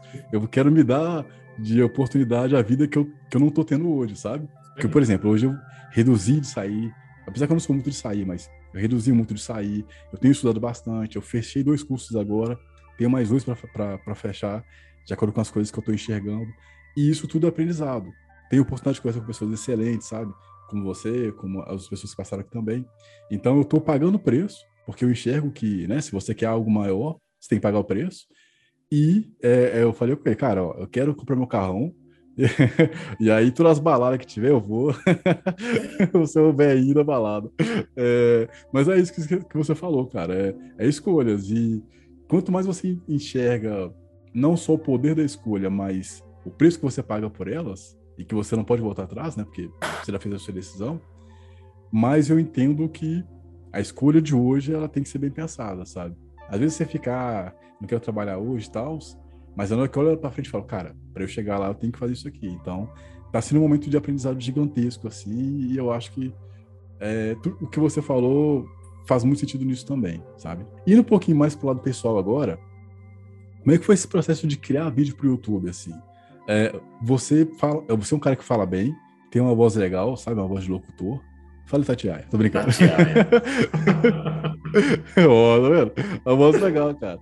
É, você, quando você começou, você teve vergonha de falar? Como é que foi esse processo assim? É, né, como eu falei, né, quando a gente começou a criar os vídeos lá para o YouTube, era para atender uma demanda de integrador, né, que a Network Pro atende muito integrador, tem muita empresa que presta serviço para outros clientes que compram da Network Pro para não ter que importar, porque o processo de importação é bem difícil, uhum. né? Você paga um imposto gigantesco pra por isso que o produto, quando vem para o Brasil, dobra de preço, mas aí a gente pode até depois falar só sobre isso.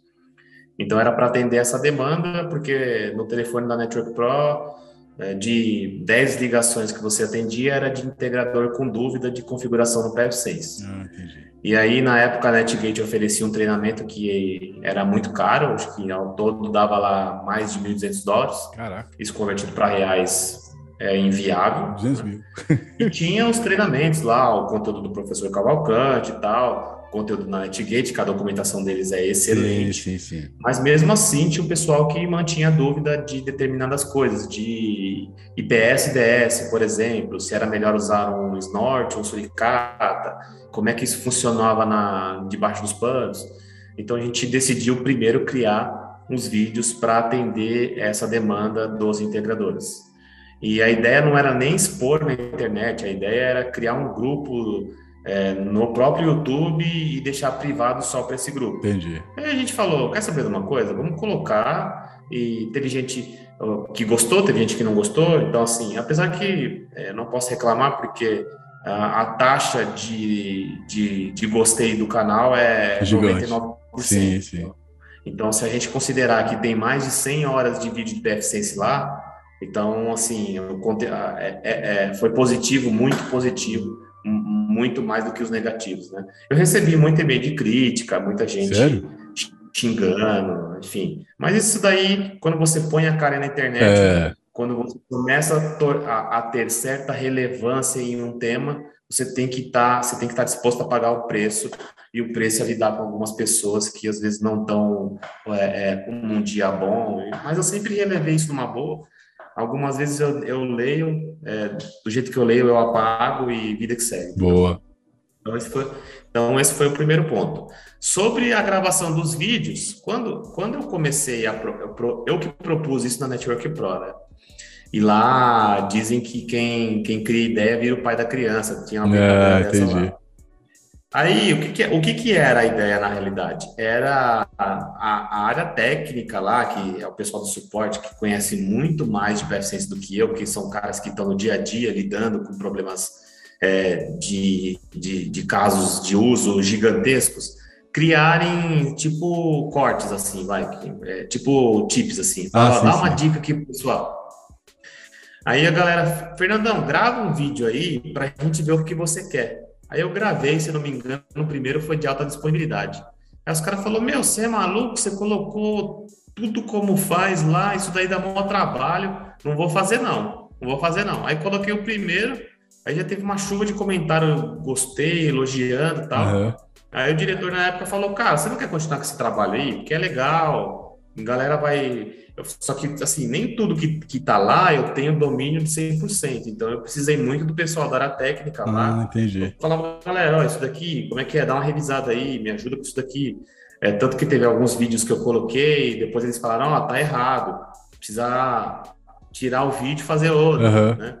Porque eu não dominava a, a- todas as particularidades que, que eu fui dominando. E foi até bom porque hoje eu conheço o PFSense de trás para frente, de frente para trás, e, enfim, é, de, de uma forma que eu não conhecia quando eu comecei a gravar os vídeos. Eu conhecia bastante, porque já tinha aí é, oito, nove anos trabalhando com a ferramenta, mas eu trabalhava sempre com, com firewall, roteamento, filtro de conteúdo. Aham. É, tinha uma série de outras coisas lá que eu nunca tinha explorado em produção, já tinha testado, mas nunca tinha explorado em produção.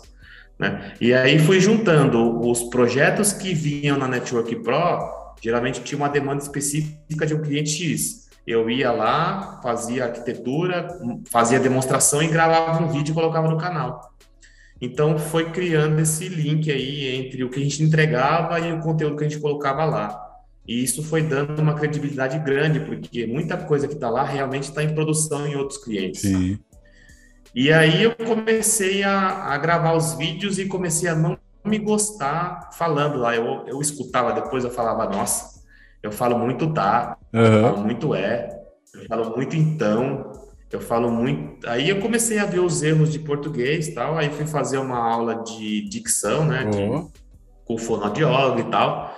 Aí, comece... aí que começou a melhorar um pouco os vídeos, aí que comecei a ter um pouquinho mais de fluidez. Isso me ajudou também a, a- a- em algumas palestras, algum, algumas apresentações que eu fiz para um grande grupo de pessoas, é, no caso do PepSense e de outras tecnologias que eu trabalhava na época, acabou me ajudando e eu acabei melhorando. Então, assim, é, tem uma coisa que eu acho que a gente não falou também nesse papo, que o profissional que está aprendendo uma nova tecnologia tem que ter, que é consistência. Uhum. Você tem que tentar fazer sempre melhor e fazer com consistência. Então você tem sempre que fazer, fazer, fazer. Quanto mais você fizer, melhor você vai ficar naquilo. Sim. E os vídeos do YouTube são a prova viva. Eu ainda não acho que são uma Brastemp, um espetáculo, mas se você pegar os primeiros vídeos do canal e comparar com os últimos, tipo assim, é, é outra fluidez de fala, enfim. Sim. Até a edição melhorou também. Sim. Ma- Mas isso, isso que você estava falando aí é, é uma das coisas também que eu sou muito grato a esse projeto. Porque eu sempre gostei de falar, mas se- você for parar para observar, há um pouquinho atrás, eu comecei falando e eu, eu gosto muito de expressar, como eu falei. E às vezes eu, eu, tipo assim, na minha cabeça, que é uma coisa que eu tenho que melhorar, né? Que é você fazer o, o mapa mental do que que você vai falar para você não se perder. Às vezes eu ainda me perco. Mas estar na internet, sabe, conversando com pessoas diferentes, é, e muitas pessoas com a oratória melhor caminha, com qualidades melhores caminha, e, e quando você está com pessoas excelentes, você quer se tornar excelente, né? Então, uh, eu acho que é, eu consegui, e é, é, o que eu falei lá no começo, se eu consegui ser uma pessoa melhor, foi graças a cada um que, é, cada uma das pessoas que apareceram aqui, inclusive você. Porque, cara, quando você começa a, a se jogar em projetos novos que exigem de você determinadas habilidades que você não tem, naturalmente você vai trabalhar elas, querendo ou não, e você vai evoluir. E quando eu tinha falado lá atrás que eu comecei a, a perceber as minhas habilidades, é, foi quando eu comecei a perceber que eu comecei a. a que eu também. Eu, quando eu, eu, edito meus vídeos, né? Então eu fico, nossa, ah, que bosta, eu falando aqui, ah, que lixo, aí eu vou lá cortar. Os dois. é, você fica, ah, eu, minha risada é feia. Aí você começa a ficar com um olhar muito técnico. E aí as pessoas que estão lá do outro lado, que às vezes são tocadas por aquilo, elas vêm com elogio e você fica, cara, sabe? Que da hora, sabe? E aí você começa a encontrar meio que também um propósito nisso e, e sabe, você vai começar a melhorar. Eu acho que, tu, acho que tudo que você faz, igual você falou, de consistência, vai trazer um resultado melhor, mas eu acho que é, essa sua, talvez, esse seu talvez perfeccionismo, ele, ele tá bem dosado porque você não parou é, de, de produzir por culpa de não tá bom, sabe? É, uma coisa, uma frase que uma vez eu ouvi, que eu tenho muito disso, assim, ah, eu gosto da coisa excelente. Só que aí, às vezes eu deixo de fazer porque eu quero fazer uma coisa tão boa que eu nem, não tenho nem condição de começar. E eu, esse é um erro que eu tô começando a corrigir agora. Mas eu só aprendi isso aí com um cara que eu entrevistei no projeto que eu tinha, que é o Filatec, que eu vou tentar voltar ele agora. Ele falou uma vez assim o seguinte, é antes feito do que perfeito. E aí ele tinha, ele tava começando um projeto de é, mentoria, umas coisas assim, e ele eu tenho soft, softbox aqui, que eu tenho que corrigir essa iluminação, que minha testa tá brilhando igual a curirinha aqui, que comprei errado. Mas o, esse cara, ele tinha um, um abajur. Ele pegava o abajur, colocava a câmera aqui assim, pegava o abajur, colocava no rosto e fazia. E o resultado dele era melhor que o meu aqui agora. E eu fiquei, caraca, cara. O cara tá fazendo. O cara não tá preocupado com. Lógico que ele preocupa com qualidade, mas ele não tá procurando desculpa para não fazer, sabe? E aí, depois dessa conversa que eu tive com ele, que foi excelente também, que é o Érico Ferrão, eu, eu parei para refletir sobre, cara, beleza, eu quero a perfeição, isso é bom, mas a perfeição não pode ser o, o impeditivo para não acontecer. Então, hoje eu estou revisando muitas das coisas que eu queria e quero fazer. É... E, e, como eu estava falando lá atrás também, né? Que eu estou nesse processo hoje novo de me organizar, porque eu quero crescer bastante. Cara, é, o tempo é isso, é, eu pego minha planilha bonitinha de horas e falo, ó, agora eu tenho aqui duas horas sobrando, o que eu vou fazer com isso aqui? E eu vou me organizando tentando, tentando, tentando. Então, no seu caso, depois de falar muito, é, no seu caso, eu acho que uh, o mais importante que você fez é manter a consistência, manter o perfeccionismo, mas não parar pelo perfeccionismo, que é o que eu acho que talvez é, muita gente, às vezes, que não percebe esse pequeno detalhe, é, tropeça nisso, sabe? De parar. E aí ela tinha um potencial gigantesco, mas ela só enxergava o produto pronto, mas não enxergava que isso era um processo, assim, sabe? Então, é, como eu falei várias vezes, o, você é uma, é, uma, é, um, é um profissional que me inspira bastante, não só pelo seu conhecimento, né? Mas a forma como você fala, você fala muito bem, você não fala esse é que eu falo aqui, que eu tenho que tirar essa coisa horrorosa. Isso daí saiu depois de muito treino também, viu? É, isso, isso, eu tenho que aprender a, a tirar, porque eu, é, hoje eu entendo que me torno humano, assim, né? Não me faz ser máquina. Sim, sim. Mas... E é um processo de aprendizado também, né? Então, sim. não se preocupa com isso daí agora, não. É, mas é, é uma coisa que eu pretendo corrigir mais, assim. Mas eu tenho que corrigir outras coisas também antes, né? Que é não perder o raciocínio e tal, mas estamos evoluindo. Então, então é isso, assim. Eu queria te parabenizar por isso também. É... Vou, indo ainda para a parte de produção de conteúdo, é, quais são os seus planos futuros de produção de conteúdo? É, você pensa em fazer uma, uma turma fechada? Você pensa. O que, que você pensa em fazer agora? Então, a gente está avaliando isso na Network Pro, né? E porque quando eu trabalhava lá ficava mais fácil né? é, produzir o conteúdo. Ah, são meus amigos, então eles deixaram para mim lá o canal aberto, se eu quiser produzir qualquer conteúdo e colocar Legal. lá, né? até porque se eu não fizer, eu não sei se eles vão ter é, pique para manter por eles ou colocar uma outra pessoa para fazer, enfim, não, não cogitamos isso ainda. E, mas até por conta do meu, do meu momento atual profissional, está é, bem difícil de conciliar, porque é, eu estou precisando me dedicar muito no meu, na minha posição atual, no caso da IBM, e por isso que eu não estou conseguindo me dar uhum. tanta atenção no canal. Mas uh, eu pretendo, pelo menos, terminar o que eu me comprometi, que foi o que eu pedi para a Network Pro, para eles deixarem, pelo menos, eu terminar o curso que eu tinha prometido, colocar para a comunidade, porque a gente não faz isso pela NetGate, a gente não faz isso pelo fabricante. Uhum. É, sendo bem franco, o fabricante nunca reconheceu esse trabalho que a Network Pro fez. E aí eu falo em nome da Network Pro, porque quando eu fazia esse trabalho, que trabalhava lá, eu, eu tinha um reconhecimento interno da, da equipe, da diretoria para fazer esse trabalho, tinha carta branca para fazer, e foi uma coisa minha, mas nunca veio nenhum reconhecimento lá de fora, é, de falar, oh, parabéns, vocês fizeram. E isso que a Network Pro é uhum. partner da NetGate no Brasil. Então, Sim. nós nunca fizemos por querendo reconhecimento, mas a gente está tá, tá avaliando os próximos passos. E a minha ideia é terminar o treinamento, porque foi uma coisa, foi um, um, um projeto que eu dei, eu iniciei, eu pedi para começar, então eu quero terminar, e isso deve, devo retomar isso em janeiro com eles. E a gente está conversando com eles para a gente fazer um podcast de tecnologia. Né?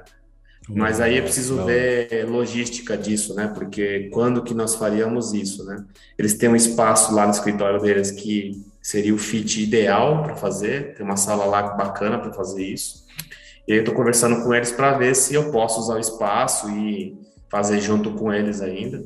Então, só que tudo isso depende de muito de conciliar a minha posição atual na IBM com com, com essa atividade é, de criar alguma coisa, né? Então ainda estou avaliando se eu vou fazer para Network Pro, uhum. se eu vou fazer é, Fernando pessoa pessoa física mesmo, pessoal, para não ter vínculo com nenhuma outra empresa que não a IBM. Mas esses são os próximos passos: é terminar o curso de PFSense pelo canal Network Pro, foi algo que eu havia me comprometido com a comunidade, porque foi a comunidade que me movi, moveu muitas vezes, é, quando a, porque, cara, nós somos seres humanos, é natural às vezes bater um desânimo, Sim. falar, putz, vou gravar vídeo de novo, vou ter que editar tudo aquilo de novo. Depois que eu passei a editar Sim. vídeo e produzir conteúdo, nunca mais na minha vida deu um dislike no vídeo de ninguém, por mais que eu não goste, porque eu sei a dificuldade que é para criar um conteúdo, editar um vídeo e colocar na internet.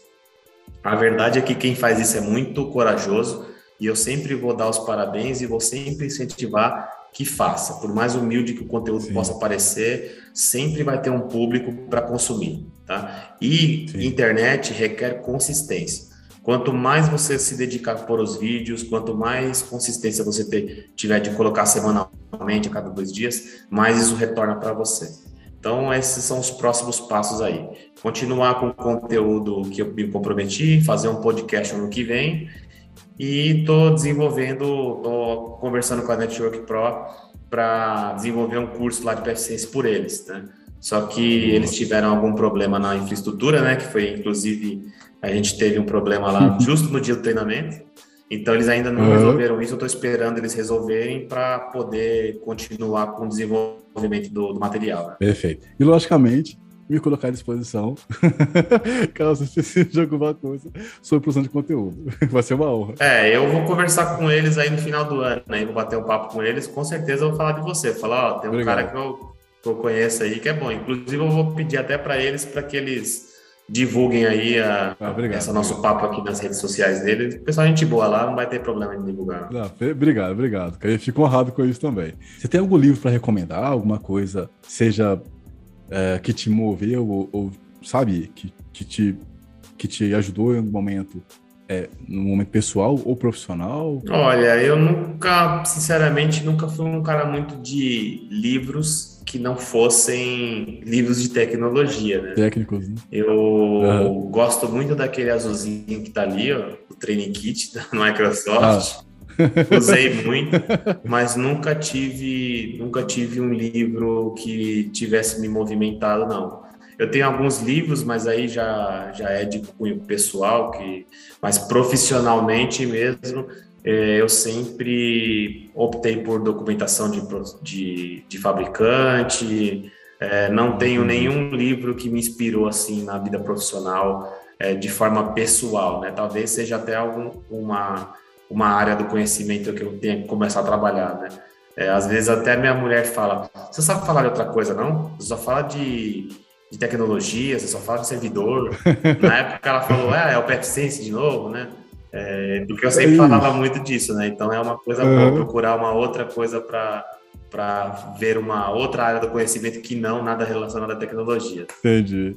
Ah, cara, eu, eu tenho é, eu tenho usado muito podcasts de diferentes, né, assuntos que me ajudam muito a, a não ficar preso em tecnologia, assim, e tem me ajudado também na no raciocínio de conversar com as pessoas. Logicamente não, não sou lá expert em conversar, mas eu, eu consegui comparado com o Wesley de 2011, nossa senhora, ele era o ogro e eu a consegui muito graças a muito podcast. Mas também alguns livros assim pessoais, né? Nada de tecnologia, é, porque eu acho que a tecnologia é muito, dependendo do livro, da proposta, acho que ele é muito técnico e vai te levar muito para técnico assim. É, mas se eu pudesse, por exemplo, indicar livro, cara, uh, tem esse é mais tecnologia, né? Que é o filtro invisível que é um livro que fala meio que sobre algoritmo, que é algo que me preocupa bastante para onde a gente está indo. Inclusive, eu até, tô pensando em fazer uma reflexão sobre isso no, nas minhas redes, mas eu fico com, com vergonha de, de, como as pessoas vão reagir a isso. Não, pode fazer, cara, pode fazer. Ah, sei lá. Pode cara. fazer. Eu não sei, eu, eu, vou testar ainda, eu vou testar porque. Cara, quem começou, lembre-se sempre, quem começou fazendo, começou fazendo para ele mesmo. É, faz sentido, faz sentido, é, faz sentido. Mas eu, eu, fico, eu fico muito eu fico imaginando assim, né? De cara, eu vou falar, vou falar sobre esse assunto. Aí eu vou, imagino o assunto bonitinho. Aí eu penso, cara, mas eu tô falando pra mim, né? isso, sabe? Será que isso vai ter valor para alguém, sabe? E eu fico com muito medo de ficar egocêntrico demais, sabe? Que esse é o maior medo na internet, assim. É de ao invés de ajudar alguém, eu tá falando só de mim. E eu acho que, sabe? Isso não vai ter valor para alguém exatamente. Então esse é meu medo também, assim. Mas eu quero testar algumas coisas e, e vou começar a me preparar para testar, e dependendo do, do, resultado, a gente vai continuando e tal. É... A, a, técnica de estudo que você falou para certificações, qual que é essa técnica, cara? Que essa eu quero aprender. Não, eu, eu sempre estudo, por exemplo, vamos imaginar agora a parte de Red Hat, né? Se você pegar o conteúdo oficial dos fabricantes, uhum. você vai ter lá um, um, uma grande massa de informação referente ao que as coisas fazem e você vai ter um, um, pequeno, uma pequena porção daquele conteúdo voltado a como aplicar aquilo de forma prática. Então eu procuro extrair do documento é, essas informações de como executar determinadas coisas é, dentro de uma tecnologia. Então é, vou me dar um exemplo do Linux. Né? Como que eu crio um usuário? Então, você já sabe que se você pegar na documentação, ele vai explicar o que é um usuário, o que é um grupo. Então, eu procuro extrair da documentação toda, tudo que é técnico, né? É, tem gente que faz mapa mental, tem gente que faz uma série de técnicas. A minha técnica é extrair a parte de, de configuração do, do material e ir fazendo e eu prefiro aprender primeiro pela, pela prática, pela repetição, e aí a repetição vai me trazendo dúvidas, e aí quando eu tenho dúvidas eu vou especificamente procurar por aquela dúvida. Então isso me economiza muito tempo do que se eu fosse ler todo o documento para no final dele fazer uma revisão. Entendi. Então eu começo lendo é, de forma de forma técnica mesmo, procurando o que é importante, extraio do documento faço um outro documento meu e aí começo a fazer a técnica só baseada naquela porção de informação que eu tirei do, do manual. Entendi. E isso me economiza muito tempo e agiliza bastante o processo para mim. Da hora, da hora, da hora. É, você tem alguma dica para os nossos inscritos, seja pessoal, seja profissional, alguma coisa que você queira falar? Olha, é, eu não me. É, assim, é, a gente nunca se vê numa posição de dar um conselho, né? E tem uma frase do, do meu atual gerente que ele fala que conselho é bom, mas o exemplo arrasta, né? É. E é verdade. Então, quando você dá o exemplo de alguma coisa que realmente funciona, é muito melhor do que se você aconselhar, né? Eu acredito que, eu vou pensar naqueles que estejam começando na área de tecnologia, e isso independente da idade que você tenha, se você seja uma pessoa mais nova, seja uma pessoa mais velha, o que você precisa de fato é dar o primeiro passo e começar. Começar é sempre a parte mais difícil mas se você não começar, você nunca vai saber onde você poderia ter chegado. Então começa. Começa de pouquinho, começa entendendo aonde que você é bom, onde que você é ruim, se desenvolva e nunca deixe o medo de fazer errado tirar a vontade de fazer algo que você queira fazer. Eu acho que a principal conselho que eu deixo aí para a galera que está começando na área de TI é isso. E não se deixe levar pelas pessoas aí que é, são os super-heróis, porque super-heróis não existe. Tenha um contexto, coloque força naquilo que você quer, que mais cedo ou mais tarde o resultado vem. Boa, boa. Cara, eu finalizo aqui, triste, porque eu queria mais. é de fato, cara, eu, eu, eu fico realmente feliz. É, na hora que acabar aqui, eu vou ficar no sofá olhando pro, pro teto e falar, cara, eu gravei mesmo, cara. fico de fato muito feliz aqui por ter te recebido, por ter conversado com você, é, por ter o acesso né, que eu tenho com você. É, eu, eu, eu queria agradecer. A gente está indo para quase três horas de duração. então, quem estiver ouvindo ou assistindo. Passou rápido. Passou, passou rapidão. Para quem estiver assistindo ou ouvindo, e se você estiver aqui ainda, meu muito obrigado, porque são pouquíssimas pessoas que têm paciência para podcast, para conteúdo longo, na verdade. É, e, cara, é, eu, eu, eu espero que a gente tenha oportunidade de ano que vem voltar a conversar é, com mais assuntos ou assuntos específicos. É, para quem te conhece tá, e está te assistindo é, e quiser algum assunto específico também, comente aí para a gente poder saber. É, para mim, como eu falei no começo, né? É, e embora pareça que eu estou repetindo muito, eu estou repetindo bastante, mas é de felicidade mesmo, é de gratidão. Eu eu estou muito feliz nesse nesse momento de vida que eu estou passando, assim, que eu estou é, que eu estou vivendo, né? É, momentos difíceis, momentos bons, mas uh, onde eu consigo parar e me concentrar e enxergar, sabe? As coisas boas que têm acontecido e você com certeza faz parte delas, sabe? Então, fico muito feliz de ter te conhecido primeiro no canal, depois de ter tido contato com você por e-mail, depois de ter feito o curso, eita, e por ter é, a oportunidade de conhecer um pouco mais do profissional que é você e também da pessoa que é que tá junto com o profissional ali, também que é você, e de, sabe, é, de continuar me inspirando com, com, com você também, sabe? Isso, para mim, não, não, não, tem preço, é algo, é algo que me dá muita gratidão de, de ter tido o primeiro passo, de ter criado o canal atrás, de continuar fazendo quando ninguém via, e, e eu fico muito feliz por esses momentos, assim, sabe? De, caraca, sabe? Olha onde estou chegando, olha as pessoas que estão conversando, é, isso me dá ânimo de continuar fazendo, para continuar alcançando pessoas que eu vou me inspirar e que eu já me inspiro. E o mais importante, né, como o próprio Leandro Carnal disse uma vez, é, ele, ele fazia uma. É, uh, é como se fosse uma. Não é alusão a palavra correta, mas ele falava sobre a trajetória, né? Tipo, ah, um cara queria subir o Monte Everest. Aí ele subiu com um monte de gente, tal, mó animado, tal, não sei o quê. Quando ele chegou no topo, ele tinha poucas pessoas que subiram com ele, né? Porque o ar era efeito, as pessoas passaram mal no caminho. E aí, depois que ele chegou lá no Monte Everest, ele pegou o celular, tirou a fotinha e teve que descer. Na descida, as pessoas que sobraram também foram né, se ferrando. E o que ele. O que eu me lembro também, né? Pode estar errado o que eu falo aqui agora. Mas a mensagem que ele queria dizer é que o mais importante do que o, o, o, o caminho, né? O, o, o local onde a gente vai chegar, é o percurso, é o trajeto. Então, quando eu paro para pensar sobre esses trajetos que eu tenho feito, eu fico muito feliz. E isso me, me enche de energia e me enche de felicidade é, e de motivação para continuar fazendo, porque eu sei onde eu vou chegar. Só que antes de chegar lá, é importante eu observar o que tem acontecido para chegar lá e viver esses momentos, sabe? Então, tá com você aqui, é, tá com essa oportunidade maravilhosa de conversar com você e que isso, enquanto as redes sociais estiverem é, online, né, a gente vai estar eternizado nesse momento.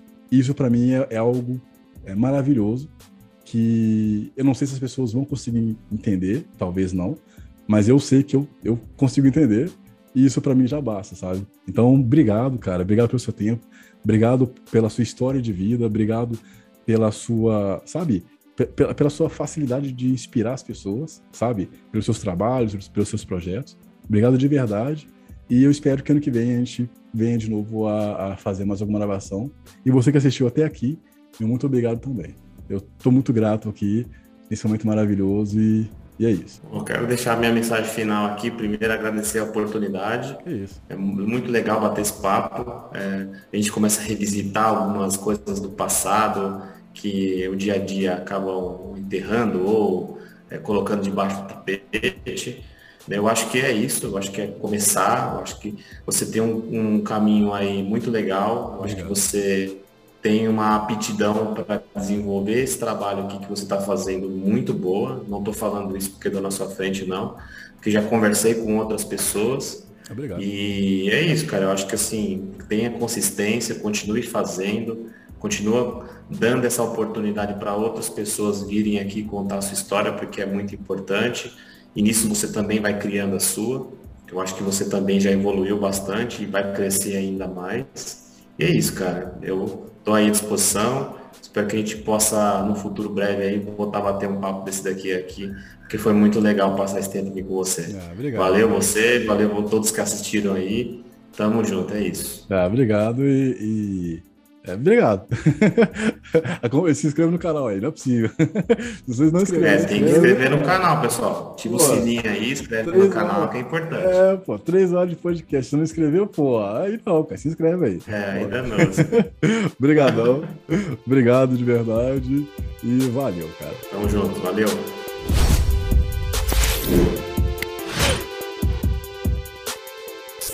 Conheça os cursos e e-books disponíveis em meu site cursos organizados em formações que vão desde programação até forense digital. Acesse wesleyrodrigo.com.br/cursos.